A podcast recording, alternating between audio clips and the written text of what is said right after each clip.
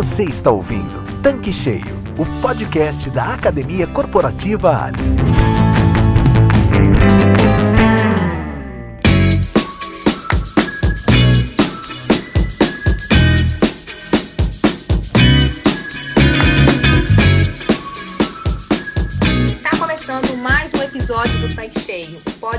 Da Academia Comparativa Ali.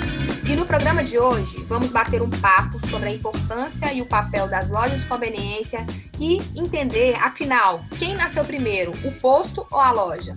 Por isso, estamos hoje com uma dupla que vocês já conhecem e que faz parte da bancada e entendem muito sobre esse mercado.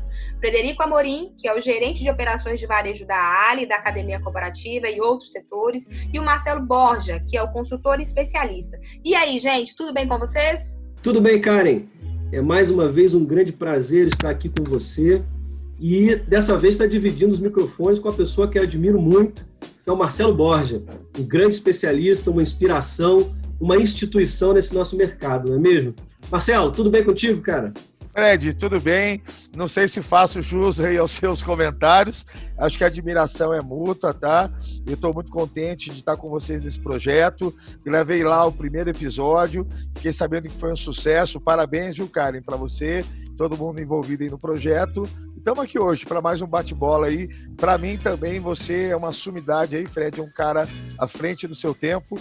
Eu acho que a gente hoje vai ter muita oportunidade de bater papo. Legal, gente. Esse canal, ele tem crescido muito. Estamos já no nosso quarto episódio e temos várias perguntas dos nossos ouvintes. E vale muito a pena trazer para essa pauta. Para a gente começar esse nosso assunto, eu queria perguntar o seguinte: o mercado de conveniência no Brasil já está amadurecido ou ainda tem muita coisa para mudar? E, Karen, eu acho que você já deu a largada com um tema super controverso. É, se a gente perguntar para a maioria dos revendedores, é capaz deles dizerem que está amadurecido. Só que a gente que estuda esse segmento pode atestar. Não está, não. Tem muito chão para a gente percorrer ainda. Vou começar com um dado genérico, mas um dado importante. É, no Brasil, só 19% dos postos possuem lojas de conveniência. Ou seja, mais de 80% ainda é somente o ponto de abastecimento, ele vende combustíveis. Em outros mercados internacionais, a gente encontra uma realidade muito diferente. Por exemplo, nos Estados Unidos, 80% dos postos têm lojas. E a gente está falando de um mercado de mais de 150 mil postos. Você imagina o tamanho do mercado de conveniência nos Estados Unidos. Quando você vai, por exemplo, para o Reino Unido, para a Inglaterra, é quase 90%, Austrália, 95%. E aí você pode se perguntar assim, poxa, Fred, mas você só está falando países de primeiro mundo, é, eventualmente muito diferentes da nossa realidade. É, mas não é bem assim, não. Se você olhar, por exemplo, para a Argentina, 75% dos postos já possuem loja de conveniência. No Uruguai, nosso vizinho aqui lá de baixo, quase 90% dos postos possuem loja de conveniência. Então a gente fica muito lá atrás nesse ranking de penetração e de desenvolvimento do mercado de conveniência. Inclusive, Borja e Karen, eu acho que tem uma razão para no Brasil ter uma penetração ainda muito incipiente das lojas nos postos. E o meu palpite é o seguinte: é, tem a ver com a pergunta que a Karen fez na abertura. Quem nasceu primeiro, né? Se a gente olhar o mercado norte-americano, por incrível que pareça, quem nasceu primeiro lá foi a loja de conveniência. Só depois surgiram os postos. E eu vou explicar. Lá nos anos 20, o automóvel ainda não era uma realidade como é hoje. Na verdade, a revolução da Ford aconteceu justamente nos anos 20. Daí isso tomar corpo e ter um monte de automóveis circulando no país demorou alguns anos. Então, antes disso, existia lá no Texas, em Dallas, um sujeito que ele era franqueado de uma companhia que vendia barras de gelo. Naquela época não era comum ter geladeira, a gente está falando de 1918, 19, 20, e as pessoas armazenavam os produtos refrigerados em caixas térmicas, e que para que a caixa térmica ficasse geladinha, você precisava comprar barras de gelo. Então, por incrível que pareça, no início dos anos 20 existia uma rede de franquias nos Estados Unidos que vendia barras de gelo. Um determinado sujeito, muito audacioso, percebeu que as pessoas paravam para comprar barras de gelo e também tinham outras necessidades. Ele começou a vender outros produtos naquele varejinho que originalmente vendia barras de gelo. O que, que vocês acham que aconteceu com a relação franqueador-franqueado. A franqueadora foi em cima do cara e falou: pode parar, você está desvirtuando o nosso negócio. Aqui a gente vende barras de gelo e nada mais. Pois bem, ele disse: não tem problema, a gente cancela o nosso contrato porque eu vou continuar vendendo outros produtos e vou continuar servindo aos meus consumidores de forma mais ampla. Esse cara virou ninguém menos do que o fundador das lojas 7-Eleven, possivelmente um dos maiores exemplos de varejo de proximidade e conveniência do mundo e seguramente a maior rede de lojas de conveniência do mundo. E o que, que aconteceu? O mundo foi andando, os automóveis passaram a ser uma realidade e aquele sujeito que estava acostumado a vender ração para os cavalos das pessoas que ali paravam, começou a perceber que estava passando, ao invés de cavalo, uma série de automóveis. Ele se perguntou, ué, mas o cavalo eu sei o que, que come, eu vendo ração. O que, que esse automóvel aí come? Bom, a resposta vocês sabem, era combustível, era gasolina. E aí esse sujeito colocou uma bomba na frente da loja de conveniência. E assim nasceu o primeiro posto de gasolina. A história, Marcelo, pode parecer um pouco é, história da carochinha, mas ela é a mais pura verdade. Então, lá nos Estados Unidos, primeiro nasceu a loja, depois nasceu o posto. Mas e no Brasil, Marcelão, como é que aconteceu? Fred, que legal. Sabe que aqui no Brasil também tinha os burrinhos, tinha os cavalinhos, né? E a gasolina no Brasil, ela era transportada também no lombo do cavalo. Mas aí, Fred, só em 1987, por incrível que pareça, muito tempo depois, surgiu no Brasil, é, em São Paulo, na capital, é, um modelo de loja de conveniência voltada para dentro de um posto, tá? E muito legal você falar da 7-Eleven, para quem não sabe, realmente é um diferencial, é um marco incrível. E o Brasil, Fred, esse modelo de conveniência com o posto, ele tem evoluído cada vez mais. É, eu defendo em algumas palestras é, uma visão de que a loja não vai ser mais de conveniência, ou seja, é, não é ele encontrar algo que ele precisava, mas ele sair de casa disposto a encontrar algo. Tá? É um sanduíche natural, é um pão de queijo que só aquela loja faz, é um café expresso feito por um barista dentro de uma loja de conveniência, ou seja, a gente tem no Brasil realmente muito ainda a crescer e eu tenho certeza que os nossos ouvintes vão concordar que esse é o tipo de informação relevante que o nosso podcast traz, contextualizar a história, mas apontar caminhos para o futuro também. E como deve ser uma loja de conveniência, na opinião de vocês? Olha, Karen, essa é uma pergunta muito ampla. E para respondê-la, eu vou apelar para um estudo que esses dias mesmo eu mergulhei e achei muito interessante. É, é um estudo do Boston Consulting Group, que é uma das principais consultorias de negócio do mundo. Eles estavam estudando o papel das lojas de conveniência e comparando com outros modelos de varejo de proximidade. Padarias, farmácias, essas tipologias de supermercado que agora estão surgindo é, como lojas menores de bairro e assim por diante. Então não dá para a gente cravar como é que deve ser uma loja de conveniência. O que a gente pode dizer é que ela tem que sempre prestar este papel de varejo de proximidade. E aí eu vou chegar exatamente aonde o Borja deixou a deixa de transformar a loja de conveniência numa loja de destino. Me dá um tempo aqui, se vocês tiverem paciência, que eu vou explicar um pouquinho desse estudo, bem rapidamente. Esse estudo, ele então, como eu disse, ele compara e ele diz que, na verdade, no Brasil hoje ainda não está claro quem é que vai vencer essa corrida para servir as principais necessidades do varejo de proximidade. E é claro, eu não vou aqui é, justificar para vocês o porquê da importância do varejo de proximidade. Desde a, a, do fim da inflação, a gente teve a estabilização da moeda e as pessoas passaram a fazer compras menores, uma frequência maior, sem ter aquela necessidade de se estocar porque tinha recebido salário. Desde então, de 94 em diante, que os varejos de proximidade vem ganhando protagonismo na vida do consumidor.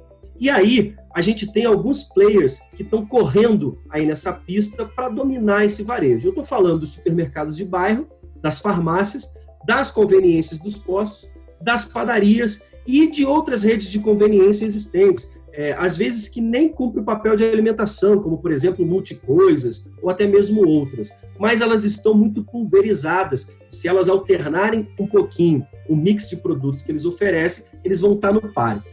Para resumir a história, é, esse estudo crava que as lojas de conveniências nas redes de postos, elas são o varejo que tem a maior capacidade de dominar o mercado de proximidade. Ou seja, elas têm alguns atributos que são fundamentais. O primeiro deles, é claro, é ter uma marca reconhecida e aquela sensação de que sempre tem uma perto de mim. O segundo é a consistência. Quanto mais padronizada for essa rede, mais certeza do que encontrar o consumidor vai ter. Então ele começa a estabelecer aquilo que o Borja falou. Deixa de ser conveniência e passa a ser destino, porque lá eu sei que vou encontrar determinado produto, determinado serviço. O outro é mix de produtos. Hoje, as lojas de conveniência estão evoluindo cada vez mais em relação ao seu mix.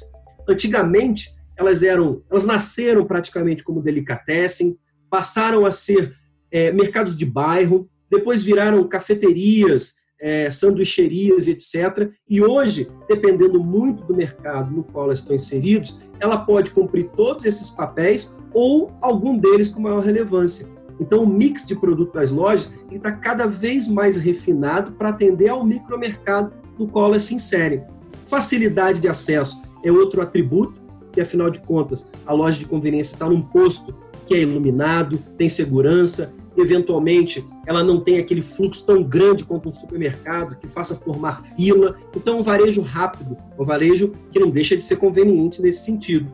Elas funcionam em horário estendido, então a qualquer momento que você tenha necessidade, existe uma grande chance de você encontrar uma loja de conveniência aberta.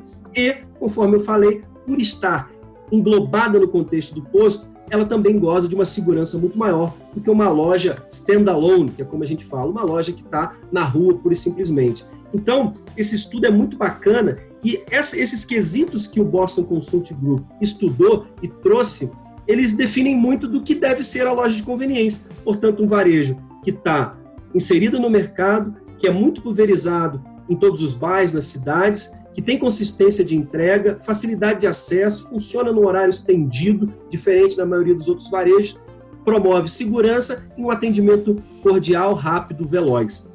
Ou seja, é, sem cravar modelos, eu acho que essas seriam as características que definem como deve ser uma loja de conveniência. E aí, quanto mais ela estiver aderente a essas, esses atributos, eu tenho certeza que ela vai passar a ser uma loja de destino e não uma loja de conveniência. Não é, Borja? Fred, eu acredito muito, é, esses estudos contribuem para que a gente coloque em prática, que execute. E trazendo aqui para a realidade de postos, Fred, se você for analisar, é, o posto ele tem toda a característica para fazer essa entrega que esses estudos é, dizem, principalmente porque os postos, em teoria, estão muito bem localizados, tá? É, o posto ele sempre está num, num, lugar legal, num bairro bacana, numa esquina bacana. Eu acho que a esquina ela é um negócio fundamental é, e essas esquinas elas têm uma chance muito maior, né, da gente realizar vendas, não é isso? É isso mesmo, Borges. Você falando em esquina, me puxou um outro ponto que esse estudo traz que eu achei fenomenal. Esse estudo fez uma pergunta para os consumidores e perguntaram assim: é, se você pudesse ter na esquina da sua rua uma esquina mágica para resolver os principais problemas cotidianos que você enfrenta, o que, que teria de produto, de serviço nessa esquina? E veja bem, não era uma distribuidora de petróleo, não era uma cadeia de lojas de conveniência fazendo essa pergunta. Era uma consultoria que é a Boston Consult Group. Então ela não tinha interesse nenhum na resposta. E a resposta foi muito bacana. As pessoas responderam mais ou menos assim: Olha, eu quero um lugar que, evidentemente, seja perto de mim, tá na minha esquina, é, que esteja aberto sempre que eu preciso, que seja rápido fácil de acessar, de entrar, sair, né? que o, o check-in, check-out seja rápido e aonde eu possa resolver vários problemas ao mesmo tempo. E aí o Boston Consult Group foi além. Mas quais os problemas que você mais tem no seu dia a dia que você precisa resolver rapidinho? Ah, bom, o primeiro deles é claro, né? Abastecer meu carro. Eu preciso de combustível. Bingo. O segundo, as pessoas elegeram, olha, uma oficinazinha mecânica, que pelo menos os reparos mais imediatos, trocar o óleo do carro, fazer um alinhamento, um balanceamento nos pneus, ou até mesmo lavar o meu carro, ou seja, os cuidados com o seu carro, foram eleitos como importantíssimos de ter na esquina mágica. Uma outra coisa que eles mencionaram é que tivesse um mercadinho. Bom, cara, um mercadinho. Não precisa ser um hipermercado, mas um mercadinho onde eu faço as compras do dia a dia. Afinal de contas, hoje em dia, ninguém faz mais compras do mês. Bacana. Outro foi farmácia. Olha, seria muito bacana que na esquina mágica tivesse também uma farmácia, porque afinal de contas, a gente sempre precisa de um remedinho para dor de cabeça, de um band-aid, assim por diante. Uma padaria também seria muito relevante, porque afinal de contas, poxa, toda hora a gente quer fazer um lanchinho, comprar um pãozinho quente de manhã para o final da tarde, ou mesmo sentar para tomar um cafezinho expresso bem tirado, e assim por diante. E por fim, as pessoas disseram que uma lojinha de utilidades domésticas para vender Tupperware, para vender é, T, né, que é Benjamin, para vender esse tipo de coisa que a gente necessita no dia a dia na nossa casa. Pronto, esse foi o desenho da esquina mágica. Eu vou repetir, porque agora eu tenho certeza que quem está nos ouvindo teve um estalo tremendo.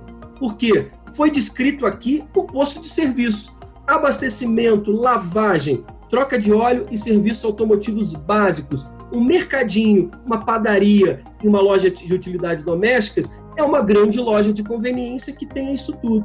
E uma farmácia, normalmente é muito comum nós encontrarmos postos que tem como uma loja vizinha ou mesmo uma loja que faça parte do complexo do posto, uma farmácia. Pessoal, foram os consumidores dizendo que isso seria a esquina dos sonhos, a esquina mágica. Ou seja, os postos, muito bem como você falou, eles estão muito bem posicionados no coração das cidades, nas principais esquinas, nas principais avenidas, e eles poderiam ser a completa esquina mágica para os consumidores. E tem gente perdendo essa oportunidade, Borja. Fred, realmente, cara, olha só, é, não é só essa oportunidade. É, nesse podcast, em outros que virão, a gente vai dar muita dica também.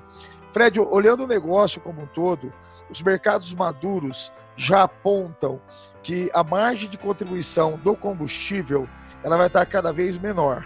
Tá? É uma realidade. Uh, o mercado nosso, uh, quem está nos ouvindo aqui sabe disso, que as margens estão cada vez menores e os negócios dentro do posto tendem realmente a ir para a loja de conveniência. É, se você pensar que uma loja bem operada, ela pode dar aí de 30% a 35% de margem. Mas as lojas, e a gente vai falar um pouquinho disso mais adiante, que tem um food service, esse número sobe ainda mais.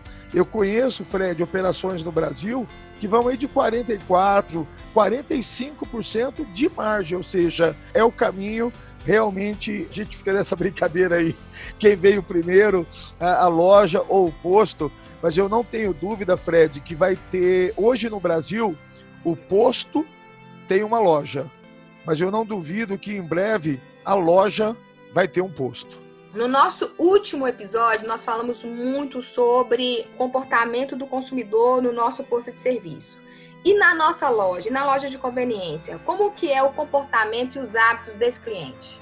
Olha, Karen, tem uma coisa muito interessante e eu sempre presenciei isso. Loja é, sempre tentou trazer o cliente da pista para a loja.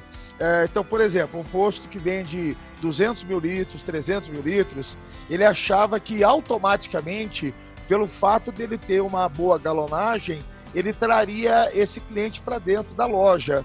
E o que se mostrou, na verdade, não é isso.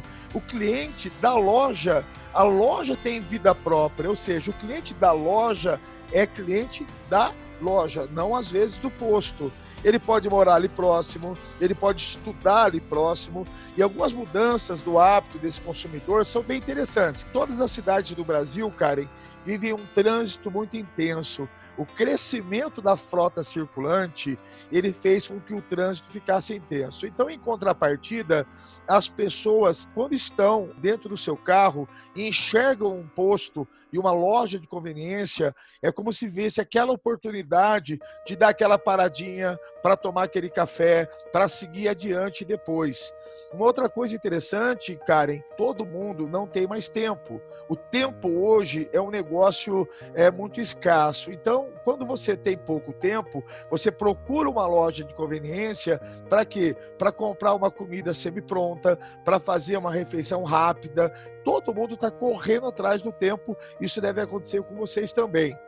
Alguns hábitos também mudaram. Se você pensar em loja de conveniência na década de 80 ou 90, e eu me lembro, era muito engraçado, cara, e uma vez eh, eu cheguei para um dono né, de um posto que eu trabalhava com ele e dei uma sugestão para ele dele colocar mesa e cadeira na loja. Ele falou, Borja, você tá maluco, velho? Se eu colocar mesa e cadeira na loja, o cara vai ficar sentado aqui, vai ficar trabalhando aqui. E eu falei, então, velho, a ideia é essa mesmo. A ideia é que ele sente aqui. E na época aquilo não foi bem aceito. E olha, eu vou em várias lojas entreposto, a pessoa faz uma estação de trabalho ali. Ela senta com seu notebook, com seu computadorzinho, com seu tablet ou smartphone. Então ele acaba tendo ali um novo hábito também. A gente não pode negar que o nível da concorrência também tem crescido.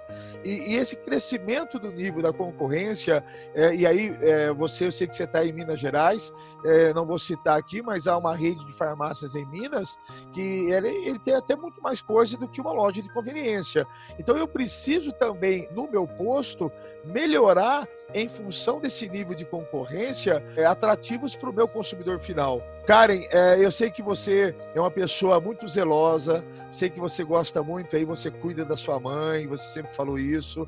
E a melhor idade, Karen, é um público-alvo muito interessante para as lojas de conveniência muitas vezes é ir tomar um cafezinho na loja, sair de casa, sabe aquela senhorinha, Karen, que coloca a roupa dela para ir tomar um café. E o que é muito legal, Fred, que essa senhorinha que vai tomar o cafezinho, ela leva panetone na, ah, no Natal, ela, ela compartilha com todo mundo, então eles ficam muito queridos. Então esse é um hábito muito comum agora. As pessoas, Karen, estão envelhecendo com qualidade e essa qualidade que ele está tendo, ele está buscando outras coisas também.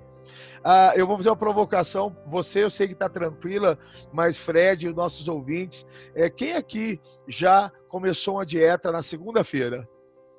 Ok. Quem parou na Todo terça?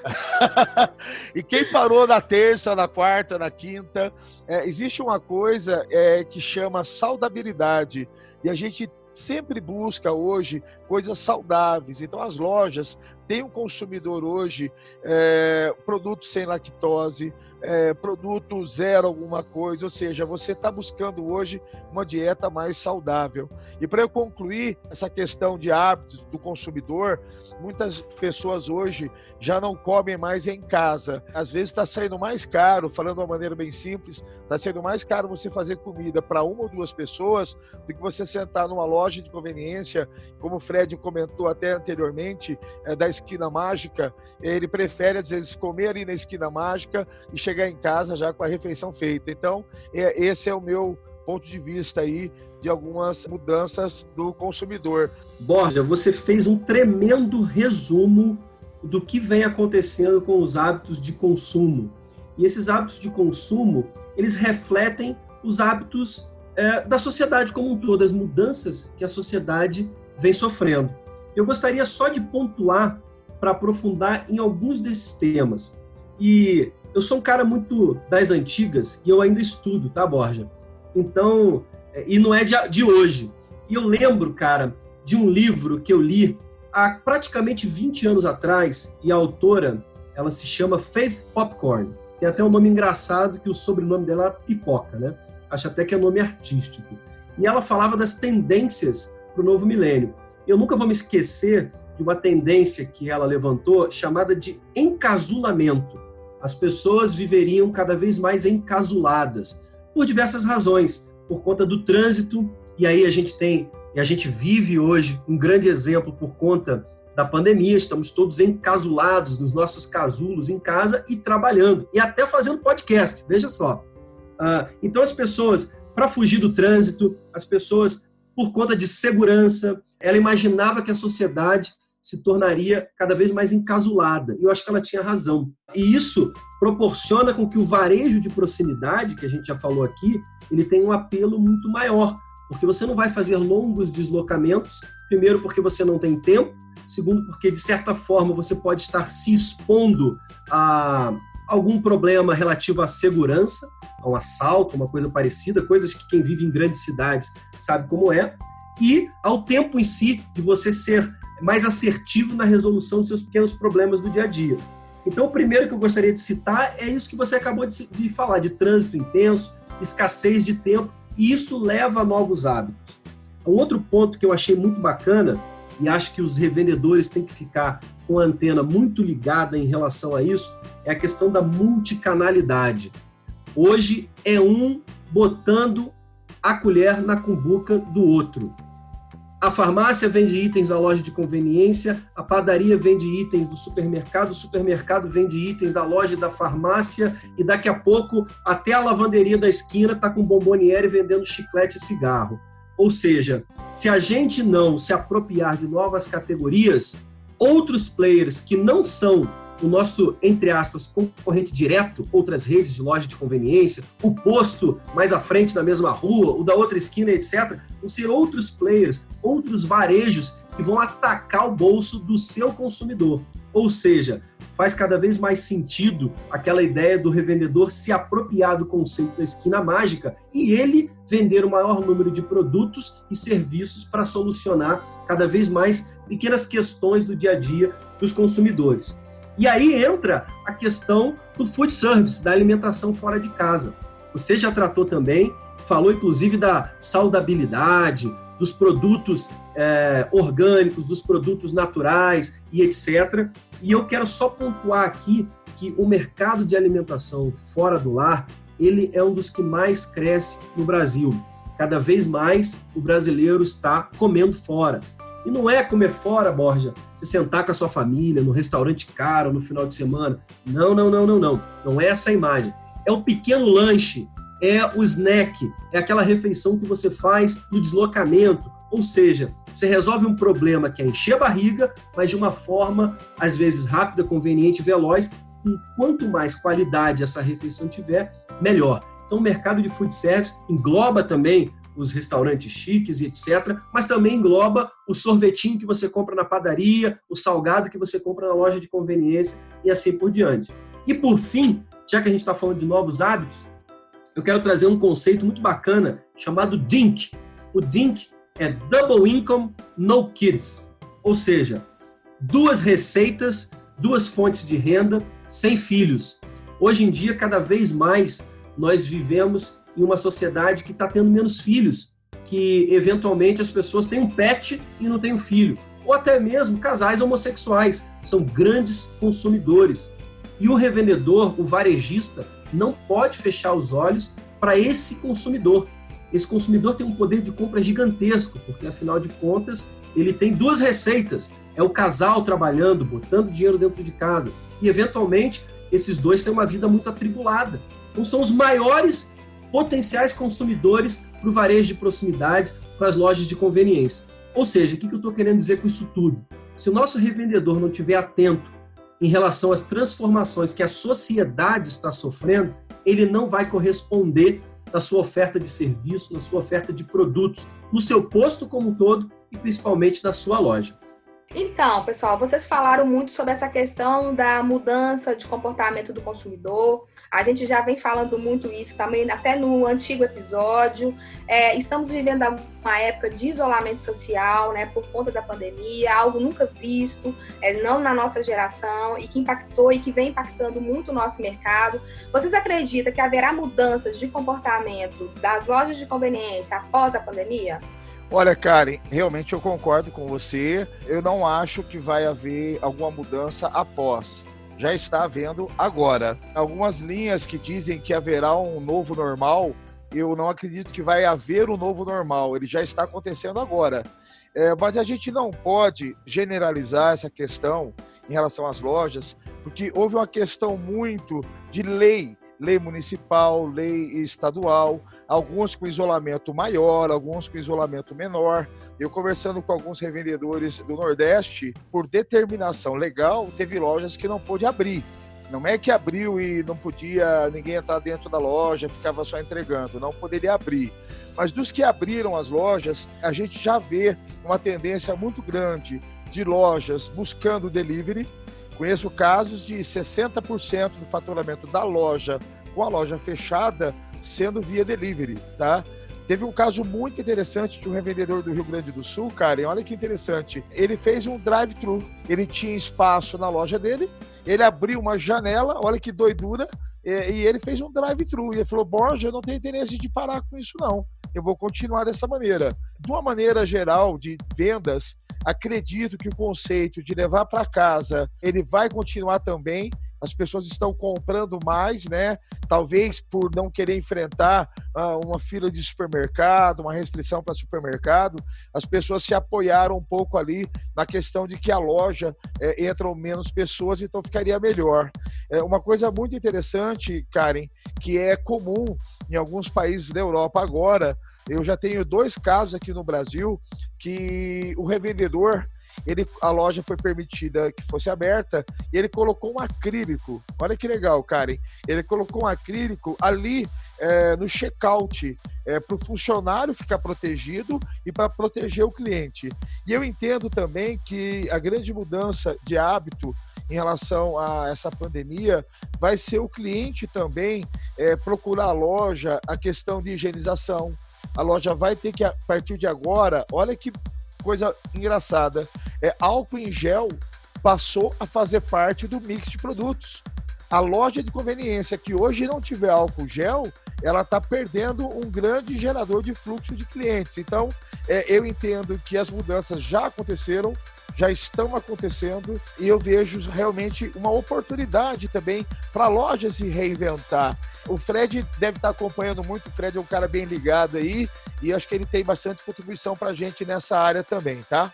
Borja, eu acho que você colocou muito bem e a grande verdade é, os novos hábitos já estão aí.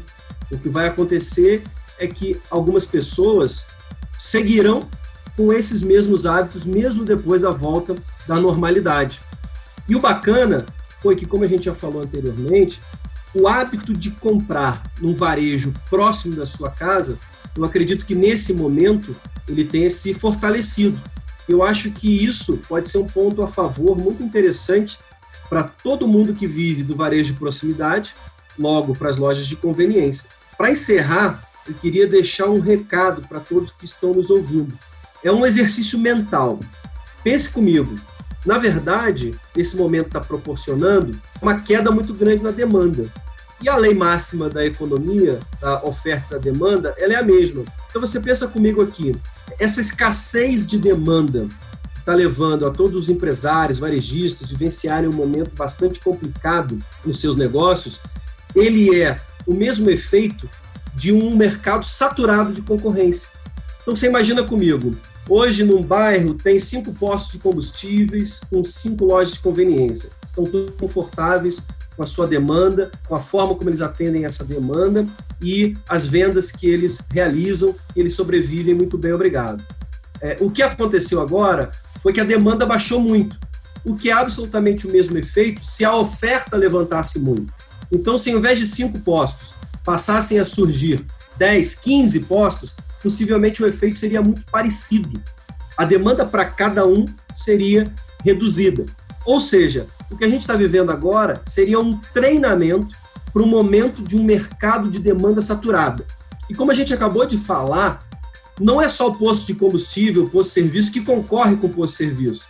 Até as tendências que a gente acabou de mencionar, a farmácia, o mini mercado, a loja de utilidades domésticas, a banca de jornal, enfim, todos os varejos vão estar concorrendo entre si.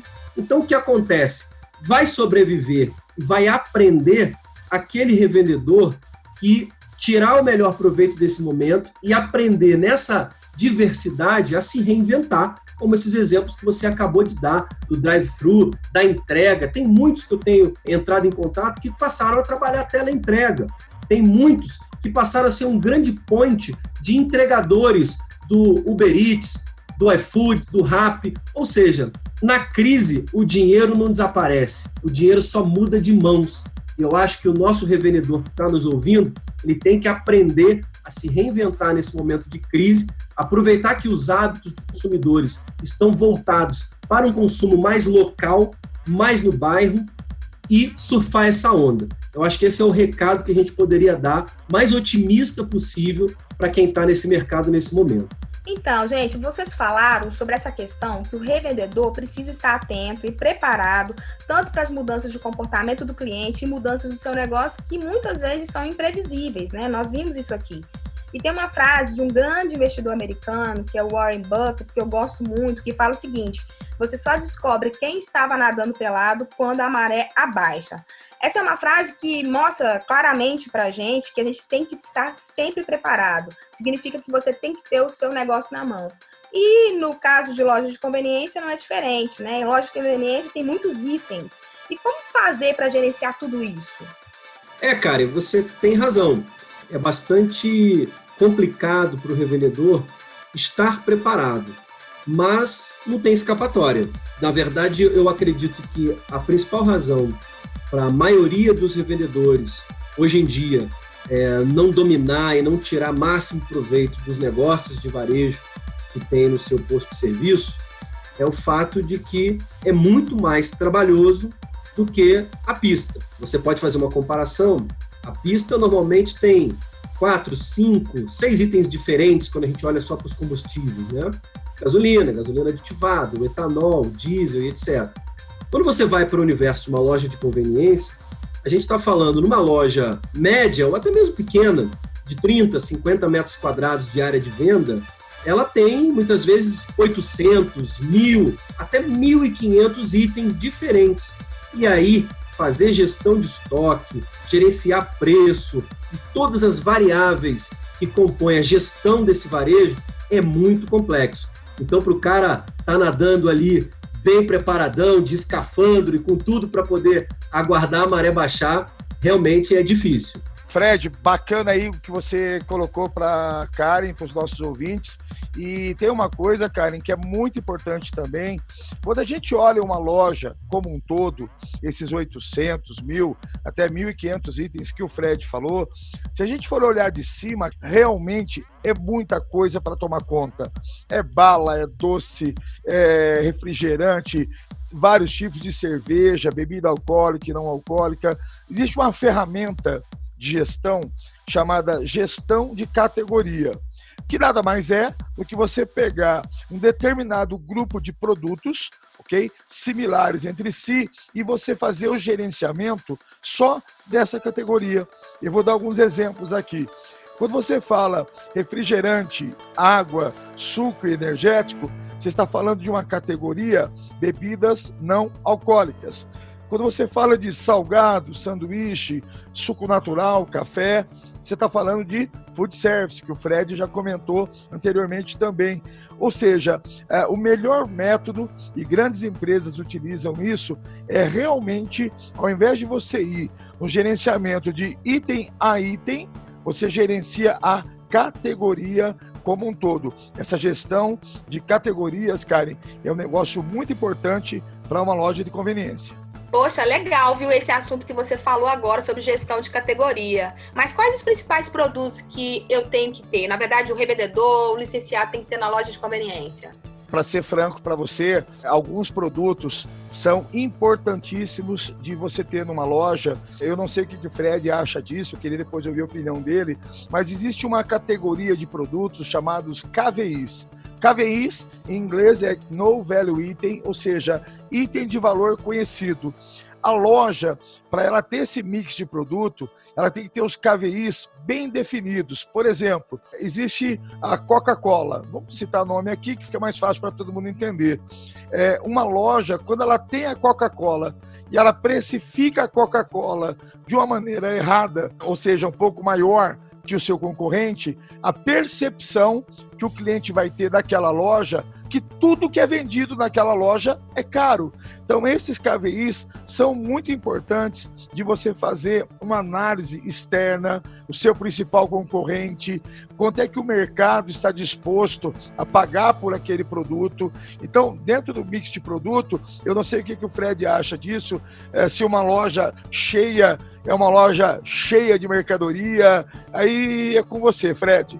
É, Marcelo, você tem toda a razão. A máxima de quanto mais melhor não existe. Na verdade, cada loja tem que se adequar ao seu entorno, ao seu mercado. E ainda, como a gente está falando de gerenciamento de categoria, é bacana para o nosso ouvinte entender bem como é que funciona isso. É, nem toda categoria tem o mesmo papel dentro da loja, dentro de qualquer varejo. A gente tem que entender que existem diversos papéis diferentes. É como uma sinfonia. Cada instrumento cumpre um papel na música. Então, existem instrumentos que fazem a base da música, existem instrumentos que fazem solos e assim por diante. As categorias dentro de um varejo funcionam da mesma maneira. Os principais papéis das categorias, eu posso elencar aqui, são é, destino, rotina, conveniência propriamente dita, produtos de compra sazonal e produtos de nicho. Destino é aquilo que a gente falou lá no início. Quanto mais a nossa loja tiver produtos de destino, ou seja, o consumidor sai de casa porque ele sabe que lá, naquele varejo, naquela loja e somente lá, tem, por exemplo, aquele croissant de chocolate com o recheio bem quentinho, que ele quer comer, não é um lanche, ele quer comer aquele croissant. Então, isso é um produto que está dentro de uma categoria que vai se posicionar como uma categoria de destino. As compras de rotina exatamente o que o Borges acabou de mencionar. São talvez aquelas que têm mais produtos KVIs. O próprio nome está dizendo, rotina. Você compra rotineiramente. Então é uma Coca-Cola em lata, é um litro de leite e assim por diante. São produtos que você compra sempre. Então você tem o preço fixado na sua cabeça. Se você entra no varejo e a Coca-Cola lata custa R$ 8,99, você já toma por si que aquela loja inteira é careira. Ou seja, deve haver na categoria de rotina um cuidado muito grande com a precificação nesses produtos de valor conhecido. Já a categoria nicho reside aí uma oportunidade enorme para o revendedor. Às vezes ele percebendo o entorno da loja, o perfil do público que vai ali, ele pode desenvolver uma categoria para atender um nicho específico. Eventualmente cervejas artesanais, eventualmente uma tabacaria mais bem desenvolvida, ou até mesmo se ele perceber que ele está numa região de muitos casais jovens, próximo a um condomínio, que é a primeira moradia do casal que acabou de ter filho, ele pode ter até um mix de produtos para beber, de fraldas, de chupetas, esse tipo de coisa. Então vai depender de cada realidade. Tem a categoria sazonal, que todo mundo conhece, são produtos de Páscoa, produtos de Natal, cestas de Dia dos Namorados, Dia das Mães, e por fim, aquele papel que é o papel de conveniência, que foi talvez o primeiro, e as lojas lá na sua origem talvez só trabalhassem esse papel. É aquele produto que todo o resto está fechado, eu não encontro mais em lugar nenhum e eu vou ter que comprar no único varejo que está aberto, que é a loja de conveniência. Eventualmente, onde é que vai estar tá o dinheiro? Onde é que vai estar tá a maior margem, a geração de valor maior? É na categoria de destino, na categoria eventualmente de nicho e na sazonal. A rotina e a conveniência a gente não vai vender muito, ou se vender, não vai conseguir um valor muito diferente, um preço muito elevado uma margem muito significativa, justamente para não assustar o nosso consumidor. Então, falando nesse tema, só para resumir, eu acho que a gente pode até dedicar posteriormente um episódio específico para esse tema, né, pessoal? Porque ele é muito rico, a gente volta, se aprofunda, mas eu acho que o revendedor, o nosso ouvinte, tem que conhecer esses papéis, tem que conhecer as diferentes maneiras de gerenciar as categorias da loja para poder não nadar pelado. E tem uma coisa muito importante em loja também: é, a loja é um canal para novidades. Então eu vejo que dentro do mix, eu digo que a experimentação numa loja de conveniência, ela tem que, ela tem que acontecer naturalmente. Ou seja, é, eu entendo que uh, o gestor da loja ele tem que experimentar produtos novos, lançamento do mercado, ok?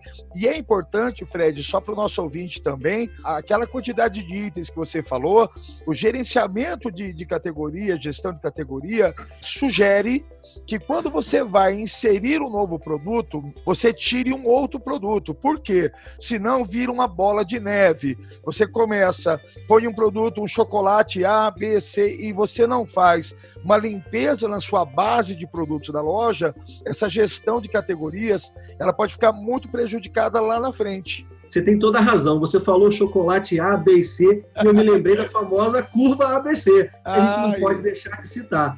Talvez uma das principais ferramentas para realizar a gestão de categoria é uma análise muito simples, que qualquer gestor de loja pode e deve fazer rotineiramente, e, se não todos, a esmagadora maioria dos sistemas de gestão fornecem. É a famosa relatório da curva ABC.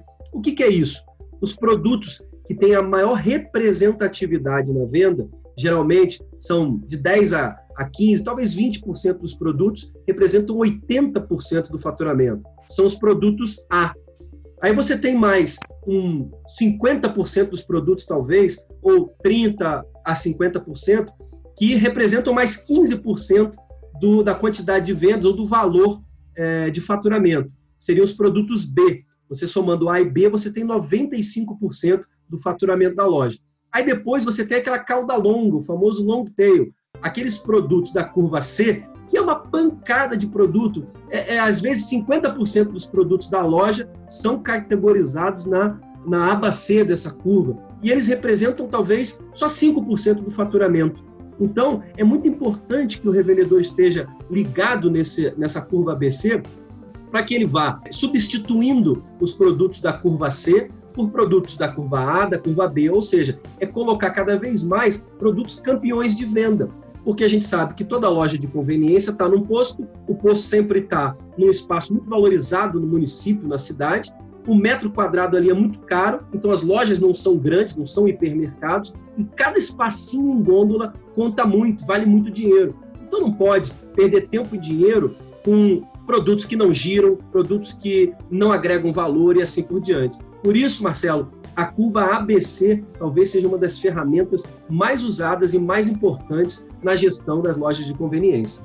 Vocês falaram muito sobre essa questão do mix, né, na loja de conveniência, o mix adequado, e com esse mix a loja vende mais, e como consequência o revendedor também ganha mais, tem mais rentabilidade. Eu acho que essas dicas foram muito valiosas para quem está nos ouvindo, e eu queria que você falasse um pouco mais sobre outros produtos. O que mais a gente pode falar sobre produtos da loja e que pode agregar mais e fazer vender mais? Olha, Karen, o Fred comentou muito bem a questão do entorno da loja, as lojas que estão, por exemplo, próximo de escolas, é um mix adequado para aquele público.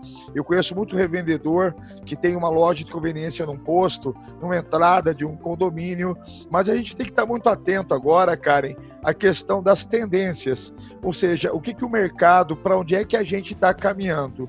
E todo mundo busca uma vida saudável. O conceito de saudabilidade é você buscar alimentos com menos sódio, sem lactose, sem glúten. Então as pessoas, Karen, com certeza vão começar a buscar isso nas lojas e as lojas, os nossos ouvintes que estiverem aqui nos ouvindo, podem se preparar para ter uma sessão, para ter uma categoria, uma gôndola ou uma geladeira de produtos saudáveis. Então, essa dica que eu daria para o nosso revendedor para procurar ter produtos saudáveis na sua loja. A gente está falando muito sobre essa questão de mix de produto, né? Então, assim, eu sou consumidora, vou numa loja de conveniência, eu gosto de determinados produtos, você, Borja, gosta de outros, o Fred gosta de outros. Então, assim, a gente tem um perfil muito diversificado. E para o revendedor, como que é para ele escolher esses produtos para a sua loja de conveniência? É, Karen, essa sua pergunta é muito difícil de ser respondida. Na verdade, quem tiver a resposta sobre o que comprar em cada varejo para otimizar ao máximo o espaço em gôndola e o espaço da loja, tem as chaves do castelo nas mãos. Mas existem alguns procedimentos que, inclusive, são matérias estudadas pela disciplina gestão de categorias, que auxiliam os varejistas, os revendedores, a dar um tiro mais certo do que errado. Eu diria que o ponto inicial é eles se balizarem pelos relatórios de performance da própria loja. Ou seja, é muito salutar que, vencido o mês, o revendedor puxa um relatório de vendas, puxa a sua curva ABC, que a gente comentou recentemente, e a curva ABC ela dá uma série de informações. Você pode ordená-la pela quantidade de itens, então do, do item que vendeu o maior número deles, do maior para o menor, ou o item que proporcionou o maior faturamento. Ou seja, se eu vender um espumante de R$ 129,90, é uma coisa. Eu vender 129 unidades de Babalu a um real é outra coisa. Então, um você vai se balizar pela quantidade de itens vendidos, o outro pelo valor gerado pela venda. Então, não existe regra geral, mas um guia seria você dividir a sua loja e estabelecer estratégias e táticas diferentes para cada categoria. E existem diferentes estratégias. Por exemplo, você tem estratégias para geração de tráfego, ou seja, atrair mais clientes para a loja, fazer com que as pessoas entrem. Geralmente, você não vai conseguir ganhar muito dinheiro, ter uma margem de contribuição e, por conseguinte, um lucro muito representativo nessas categorias. Mas elas vão ser drivers, elas vão atrair os consumidores para dentro da loja. Outra estratégia é a geração de lucro. Então existem produtos que eles não atraem as pessoas porque ninguém sai na rua em busca de um boneco de pelúcia do Bob Esponja, por exemplo. Mas uma vez entrando na loja atrás de uma Coca-Cola em lata, o cliente pode se deparar na ponta de gôndola com um boneco de pelúcia. Ele tem um filho pequeno em casa, ele fala: Poxa, meu filho vai adorar, e às vezes ele nem está tão interessado em saber o preço daquele boneco, porque o sorriso do filho tem um valor muito mais significativo. E às vezes o boneco custa lá R$ 89,90, ele vai agarrar e vai levar. Então são produtos, são categorias que o revendedor e o varejista vai determinar para geração de lucro. Tem outras estratégias baseadas em aumento de transação. Então, ele vai colocar a exposição dos produtos mais próximo ali do caixa e etc, para que ele possa fazer uma, um incremento da cesta de compras ou até mesmo uma segunda transação do cliente. Existem N outras estratégias de reforço de imagem. O Borges citou anteriormente, dizendo que a loja de conveniência ela é encarada pela indústria como um canal que apresenta novidades. E é mesmo. Então é possível que o primeiro lugar que você vai ver um sabor novo de um chiclete, ou um sabor novo de refrigerante, uma água diferente, saborizada, um energético diferente, é a loja de conveniência. Isso serve para reforçar a imagem de que ela é uma, um varejo gerador de tendência. As coisas chegam primeiro nela. E N outras estratégias. E aí o varejista, o revendedor, ele tem que cruzar essas estratégias com diferentes táticas. Como é que ele vai implementar essa estratégia? Através de uma tática de preço, ou preço de combate, ou preço premium, ou ele vai lançar a mão de uma promoção, ou ele vai usar a ferramenta do sortimento, ou seja, ele vai ser muito amplo na oferta de diferentes produtos daquela mesma categoria, ou ele vai fazer uma ação de merchandising muito impactante, ele vai decorar aquele corner da loja, aquela seção específica, ele vai fazer uma ambientação, a ambientação do churrasco, o corner de vinho e assim por diante. Então, muito mais importante do que só definir simplesmente o que vender, é definir o que e como vender. Porque uma vez que ele tem claro para ele qual é o papel que aquela categoria vai servir, vai praticar na loja dele, olhando para o entorno, olhando para o bairro, olhando para o público que frequenta, as pessoas que vão ali, as necessidades delas. E aí, é claro, ouvir o consumidor é fundamental. Uma caixinha de sugestão ou um ouvido atento para aquilo que os consumidores falam ao consumirem na loja pode ser um grande direcionador que vai dar cores aos relatórios gerados pelo sistema. É mais ou menos por aí, não é, Marcelo? Olha só, Fred, concordo com você.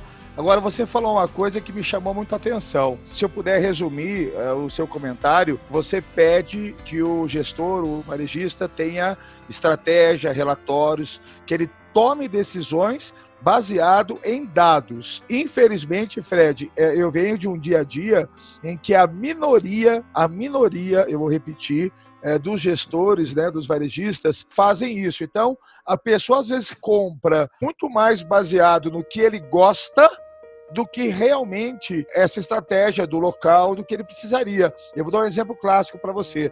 Eu ainda entro em algumas lojas que têm livros à venda. E eu sei que você é um cara que adora livros, eu também adoro livros, já trocou inclusive alguns livros aqui, mas eu não vejo uma categoria de livros hoje numa loja como sendo uma coisa, dependendo da região onde ela estiver localizada, como uma categoria rentável ou de boa circulação. E aí ele compra o livro porque ele gosta do livro. Não sei se você já foi em alguma loja, Fred, aquela estante grande assim, ó, cheia de óculos óculos, óculos, óculos. Cara, é, você não é um corner da Chili Beans. Quer dizer, não dá para concorrer com a Chili Beans é, tendo óculos, mas o revendedor gosta de óculos. CD. Cara, ainda tem loja. Não, não, você não vai acreditar, velho. Ainda tem loja vendendo CD. Você fala, não, Borja, mas CD na minha loja vende. Ou ele gosta de ter o CD.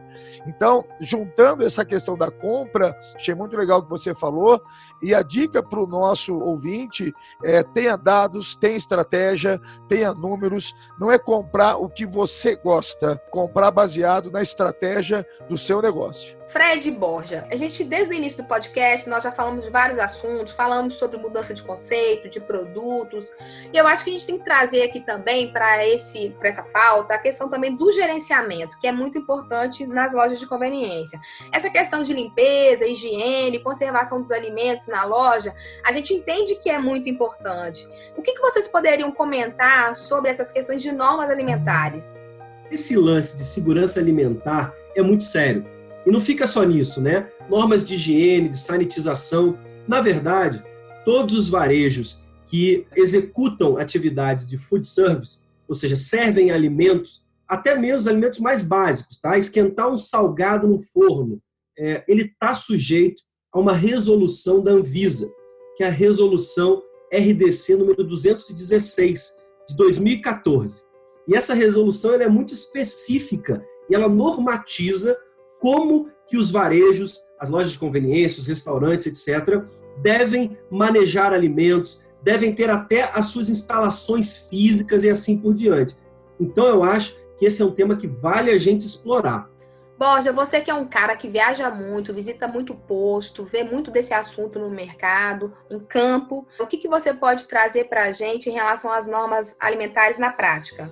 Karen, eu vejo a partir desse momento que todo o planeta está vivendo, o conceito de SSMA, a gente sempre foi muito bom na operação o MA, que é o meio ambiente, o S de segurança, a gente é bom em gestão de risco, de fogo, de faísca, mas o S de saúde, na minha opinião, Fred, Karen, é, ele vai começar a ter uma importância maior agora eu acho que um dos legados, né, se é que existe legado numa pandemia, mas essa questão de você olhar o S da saúde de uma maneira diferente. Coisas que são impactantes numa loja, Karen, por exemplo, a temperatura dos alimentos. De uma maneira bem simples para o nosso ouvinte entender, o que é frio tem que ser frio, abaixo de 5 graus. E o que é quente tem que ser quente, acima de 60 graus. E uma loja de conveniência, Karen, ou como o Fred comentou também, é, não é só a loja, é o varejo de alimento, é, um termômetro é fundamental. E eu viajo algumas lojas que eu visito, a loja não tem termômetro, ou seja, ele não sabe se está servindo, se está vendendo o alimento dentro da temperatura indicada pela Anvisa, pela essa norma que o Fred comentou. Controle de vencimentos é muito importante. A questão de saúde, Karen, ela é primordial. Quem está nos ouvindo aqui, se já opera a loja, tem que ficar muito atento à multa é muito grande. Eu já tive uma autuação uma vez, é um procedimento indevido, não voluntário da nossa parte, involuntário, onde um fiscal ele pegou uma Pepsi, tá, uma latinha de Pepsi vencida e a multa, Karen, foi na faixa de 30 mil reais. E por que, que foi tão cara? Porque ele aplicou uma multa baseado no faturamento do meu posto, já que a loja tinha o mesmo CNPJ que o posto, ou seja, esse controle de vencimentos é muito importante. Karen, eu não sei se você sabe, o lixo em loja de conveniência não pode ser aberto com a mão. Você tem que ter uma pedaleira, tá? Isso é norma da Anvisa também, de segurança alimentar. Você tem que ter um POP, um procedimento operacional padrão, para cada alimento que você vai fazer. Você vai assar uma coxinha, então você tem que ter uma ficha técnica explicando. Esse manuseio de alimentos também, Karen, é, quando você pedir um salgado, eu sei que você gosta muito, tem uma loja entreposto aí perto da sua casa, com certeza, mas quando a pessoa for pegar esse salgado, ele tem que colocar as luvas e tem que colocar a pinça para pegar esse salgado. Isso é norma alimentar. E para eu concluir a minha parte, Karen, é uma coisa que é muito complexa, mas eu vou ter que falar aqui com vocês, é o que se refere à nossa equipe. É muito importante as pessoas que estão nos ouvindo, as questões que envolvem a equipe. Por exemplo, a cor da unha, nenhuma não se pode pintar as unhas, tá? Onde a gente trabalha com manuseio de alimentos, do food service, não pode ter nenhum tipo de pintura na unha. Adorno, brinco, anel, essas coisas também não são permitidas. Sapato, Karen, tem que ser sapato fechado, tem que ser um sapato do tipo EPI. As meninas que usam né, o cabelo maior tem que prender o cabelo, tem que ter uma touca no cabelo. Então você tem toda uma preparação que você está lidando aí com alimentos, cara. Isso é muito importante. Então eu vejo é, essa questão da gente se organizar colocar o S, né, de SSMA, esse S de saúde à frente da loja e não tenha dúvida, viu, Karen? O nosso consumidor, ele valoriza muito isso. É um alimento. Eu não vou diminuir a questão do carro. Quando ele coloca o combustível, é para o motor do carro dele. Quando ele coloca o lubrificante, também. Mas o alimento é o que ele está levando para a família dele, para o filho dele, para ele mesmo. Então, essas normas de segurança é, são muito importantes. Então, uma loja tem que ter esse tipo de controle também. Dentro desse mesmo contexto, é, na opinião de vocês, quais os principais controles que uma loja de conveniência deve ter? Como eu havia falado anteriormente, na minha opinião, eu acho que Fred também contribui é, bastante nesse tema, o controle de produtos vencidos. É, você sabe que produto vencido em loja de conveniência, além do risco da questão de fiscalização, o prejuízo que isso pode trazer no inventário de produtos. Então é muito importante quando comprar uma mercadoria, e é interessante, é, eu não quero fazer aqui juízo de valor, nós conversamos e falamos hoje que o canal Conveniência, Fred, é um canal para você experimentar coisas novas. Mas nós não podemos negar que o canal Conveniência também, para a indústria, eles chamam algum de varejo formiguinha. Vocês já ouviram esse tema. É varejo formiguinha, aquela, aquela venda menor. Então, um grande atacadista, ele compra lá é, 20 carretas de um refrigerante, só que próximo do vencimento, ele devolve para a indústria uma parte dessas carretas e essa indústria vai entregar onde? Aonde? Na loja de conveniência. Por isso que é muito importante quem receber a mercadoria confere o prazo de validade quando tiver recebendo a mercadoria. Se for colocar no estoque, importante colocar o primeiro que entra, o primeiro que sai, ou seja, mercadoria nova no fundo e trazer para frente a mercadoria que está próxima do vencimento. Porque você tem a questão legal, né, de você ser autuado por ter um produto vencido, a questão da saúde do nosso cliente, que essa para mim extrapola qualquer uma, mas a questão do prejuízo, né, que a loja vai tomar se estiver trabalhando com produtos vencidos. Borja, você frisou um ponto que é importantíssimo, talvez seja um dos mais importantes, que é o controle de validades, que é o controle, é o zelo sobre o estoque de forma geral. Não só sobre a quantidade, mas sobre a qualidade e, eventualmente, sobre a validade dos produtos.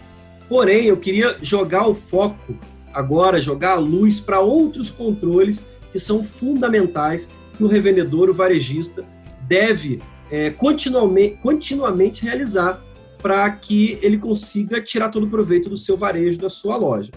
É, aqui vale aquela máxima, né? Quem não mede não gerencia.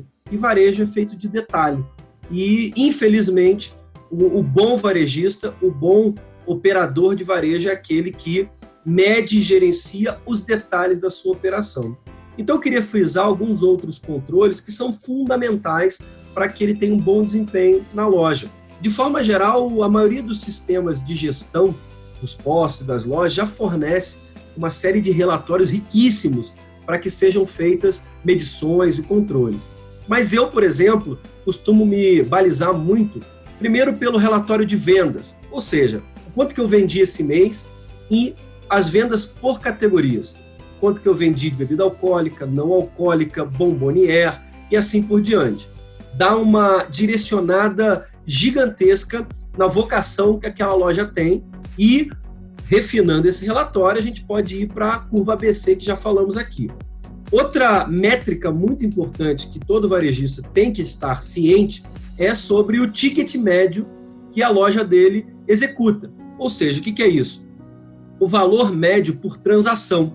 E assim ele vai ver se os funcionários dele estão ofertando produtos, ele vai avaliar a cesta de compras. Muito revendedor, Borja, fala para mim assim: ah, mas a minha loja vende muito cigarro. Eu não gosto de vender cigarro porque o cigarro ele me deixa praticamente margem nenhuma, é um entrave. Eu digo assim, cara, não é bem por aí. Na verdade, você tem que treinar o seu time para que aquele consumidor que entra na loja em busca do cigarro, e aqui eu remeto aquelas vocações, aqueles papéis das categorias. O cigarro é um produto de rotina. O fumante compra continuamente. Então ele vai entrar na sua loja e você vai vender o cigarro e não vai obter uma margem de fato de contribuição relevante.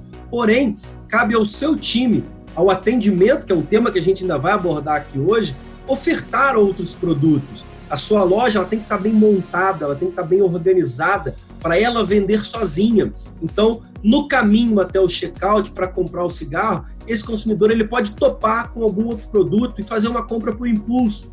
Ou o time pode ofertar uma promoção que esteja vigente e assim por diante. Ou seja, ele avaliar o ticket médio ou até mesmo a quantidade de itens por cupom fiscal é uma métrica maravilhosa para ele avaliar o quão boa a equipe dele está sendo em ofertar produtos. Então a gente falou em ticket médio, em quantidade de itens, quantidade de transação por turno. Poxa, ele sabe responder se a loja vende mais de manhã, de tarde, de noite ou de madrugada? Todo varejista precisa saber os horários de pico, para calcular o tamanho da equipe, para calcular que tipo de oferta ele precisa fazer para diminuir os vales de faturamento, enfim.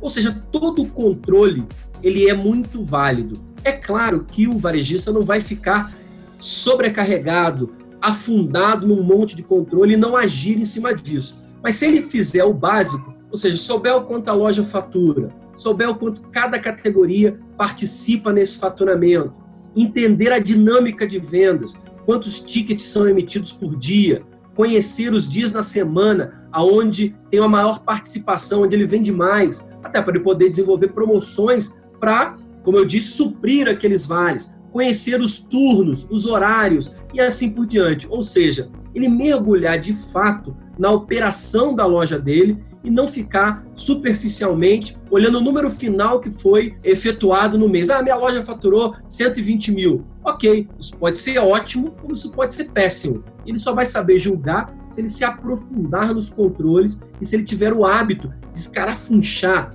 ele realmente abrir esse número no detalhe para poder ver se essa venda foi feita com margem, com média margem, pouca margem, em quais categorias, para ele poder manejar. Então eu acho que o tema controle é riquíssimo e precisa ser observado por todos os varejistas exaustivamente. Fred, cara, você tocou num ponto aí muito legal. Quando você falou a venda por cupom, item por cupom, eu vejo uma grande oportunidade das lojas realmente utilizarem esse tipo de relatório é, eu brinco assim, desculpa a analogia, mas é batom na cueca, ou seja, a sua equipe diz que oferece, mas a hora que você tira o relatório, Fred, você vê que ela não está oferecendo. Ou seja, vender um cigarro é um cigarro no cupom. Vender refrigerante é um refrigerante no cupom. Eu conheço algumas lojas e um amigo meu tem uma loja, me mostrou um dia o relatório dele. Olha que assustador, Fred. 70%. Eu vou repetir. 70% das vendas da loja é um item por cupom. Ou seja, o quanto é que ele não deixou é, de passar a oportunidade de ter vendido um item complementar. Então, quem está nos ouvindo aqui, se você tirar um relatório desse e 80%, 90% das suas vendas tiverem três ou quatro itens por cupom, parabéns. Você está aí no topo aí da linha de gestão de loja. Mas se a sua loja ainda vende muito um produto por cupom, tem que jogar esse relatório aí que o Fred falou, que vai melhorar o seu negócio. Pessoal, nós estamos falando muito sobre essa questão de controles, né? E eu imagino que deve ter algum tipo de ferramenta que seja importante vocês dividirem aqui com os nossos ouvintes, né? Até porque o nosso revendedor, ele precisa ter lucro, né, nessa operação. O que, que vocês podem falar sobre esse tipo de... Há algum tipo de ferramenta? Que ferramenta seria essa? Karen, eu particularmente gosto dos controles, mas é, uma loja para você ter um bom resultado, ela tem que fazer um bom inventário de produtos. Eu tenho uma máxima, Fred. Uma vez o cara falou para mim, Borja, inventário dá lucro. Eu disse, inventário diminui a despesa. Se ele diminuir a despesa, ele vai melhorar no resultado do teu negócio. Agora, eu vejo, Fred, eu quero que você me ajude aí depois, não é ficar contando bala todo turno. Não é ficar pegando lá e, e ficar no detalhe do detalhe do detalhe, que você isso não é fazer inventário. Acho que inventário de produto é, tem uma outra concepção. É, como é que você vê essa questão do inventário, Fred? Borja, eu toda hora vou ser chato. O nosso público, nossa audiência vai falar: esse é o cara que fica prometendo novos episódios. Mas é porque eu sou obrigado a ser realista. Não dá para ser superficial em nenhum assunto que a gente está tratando aqui.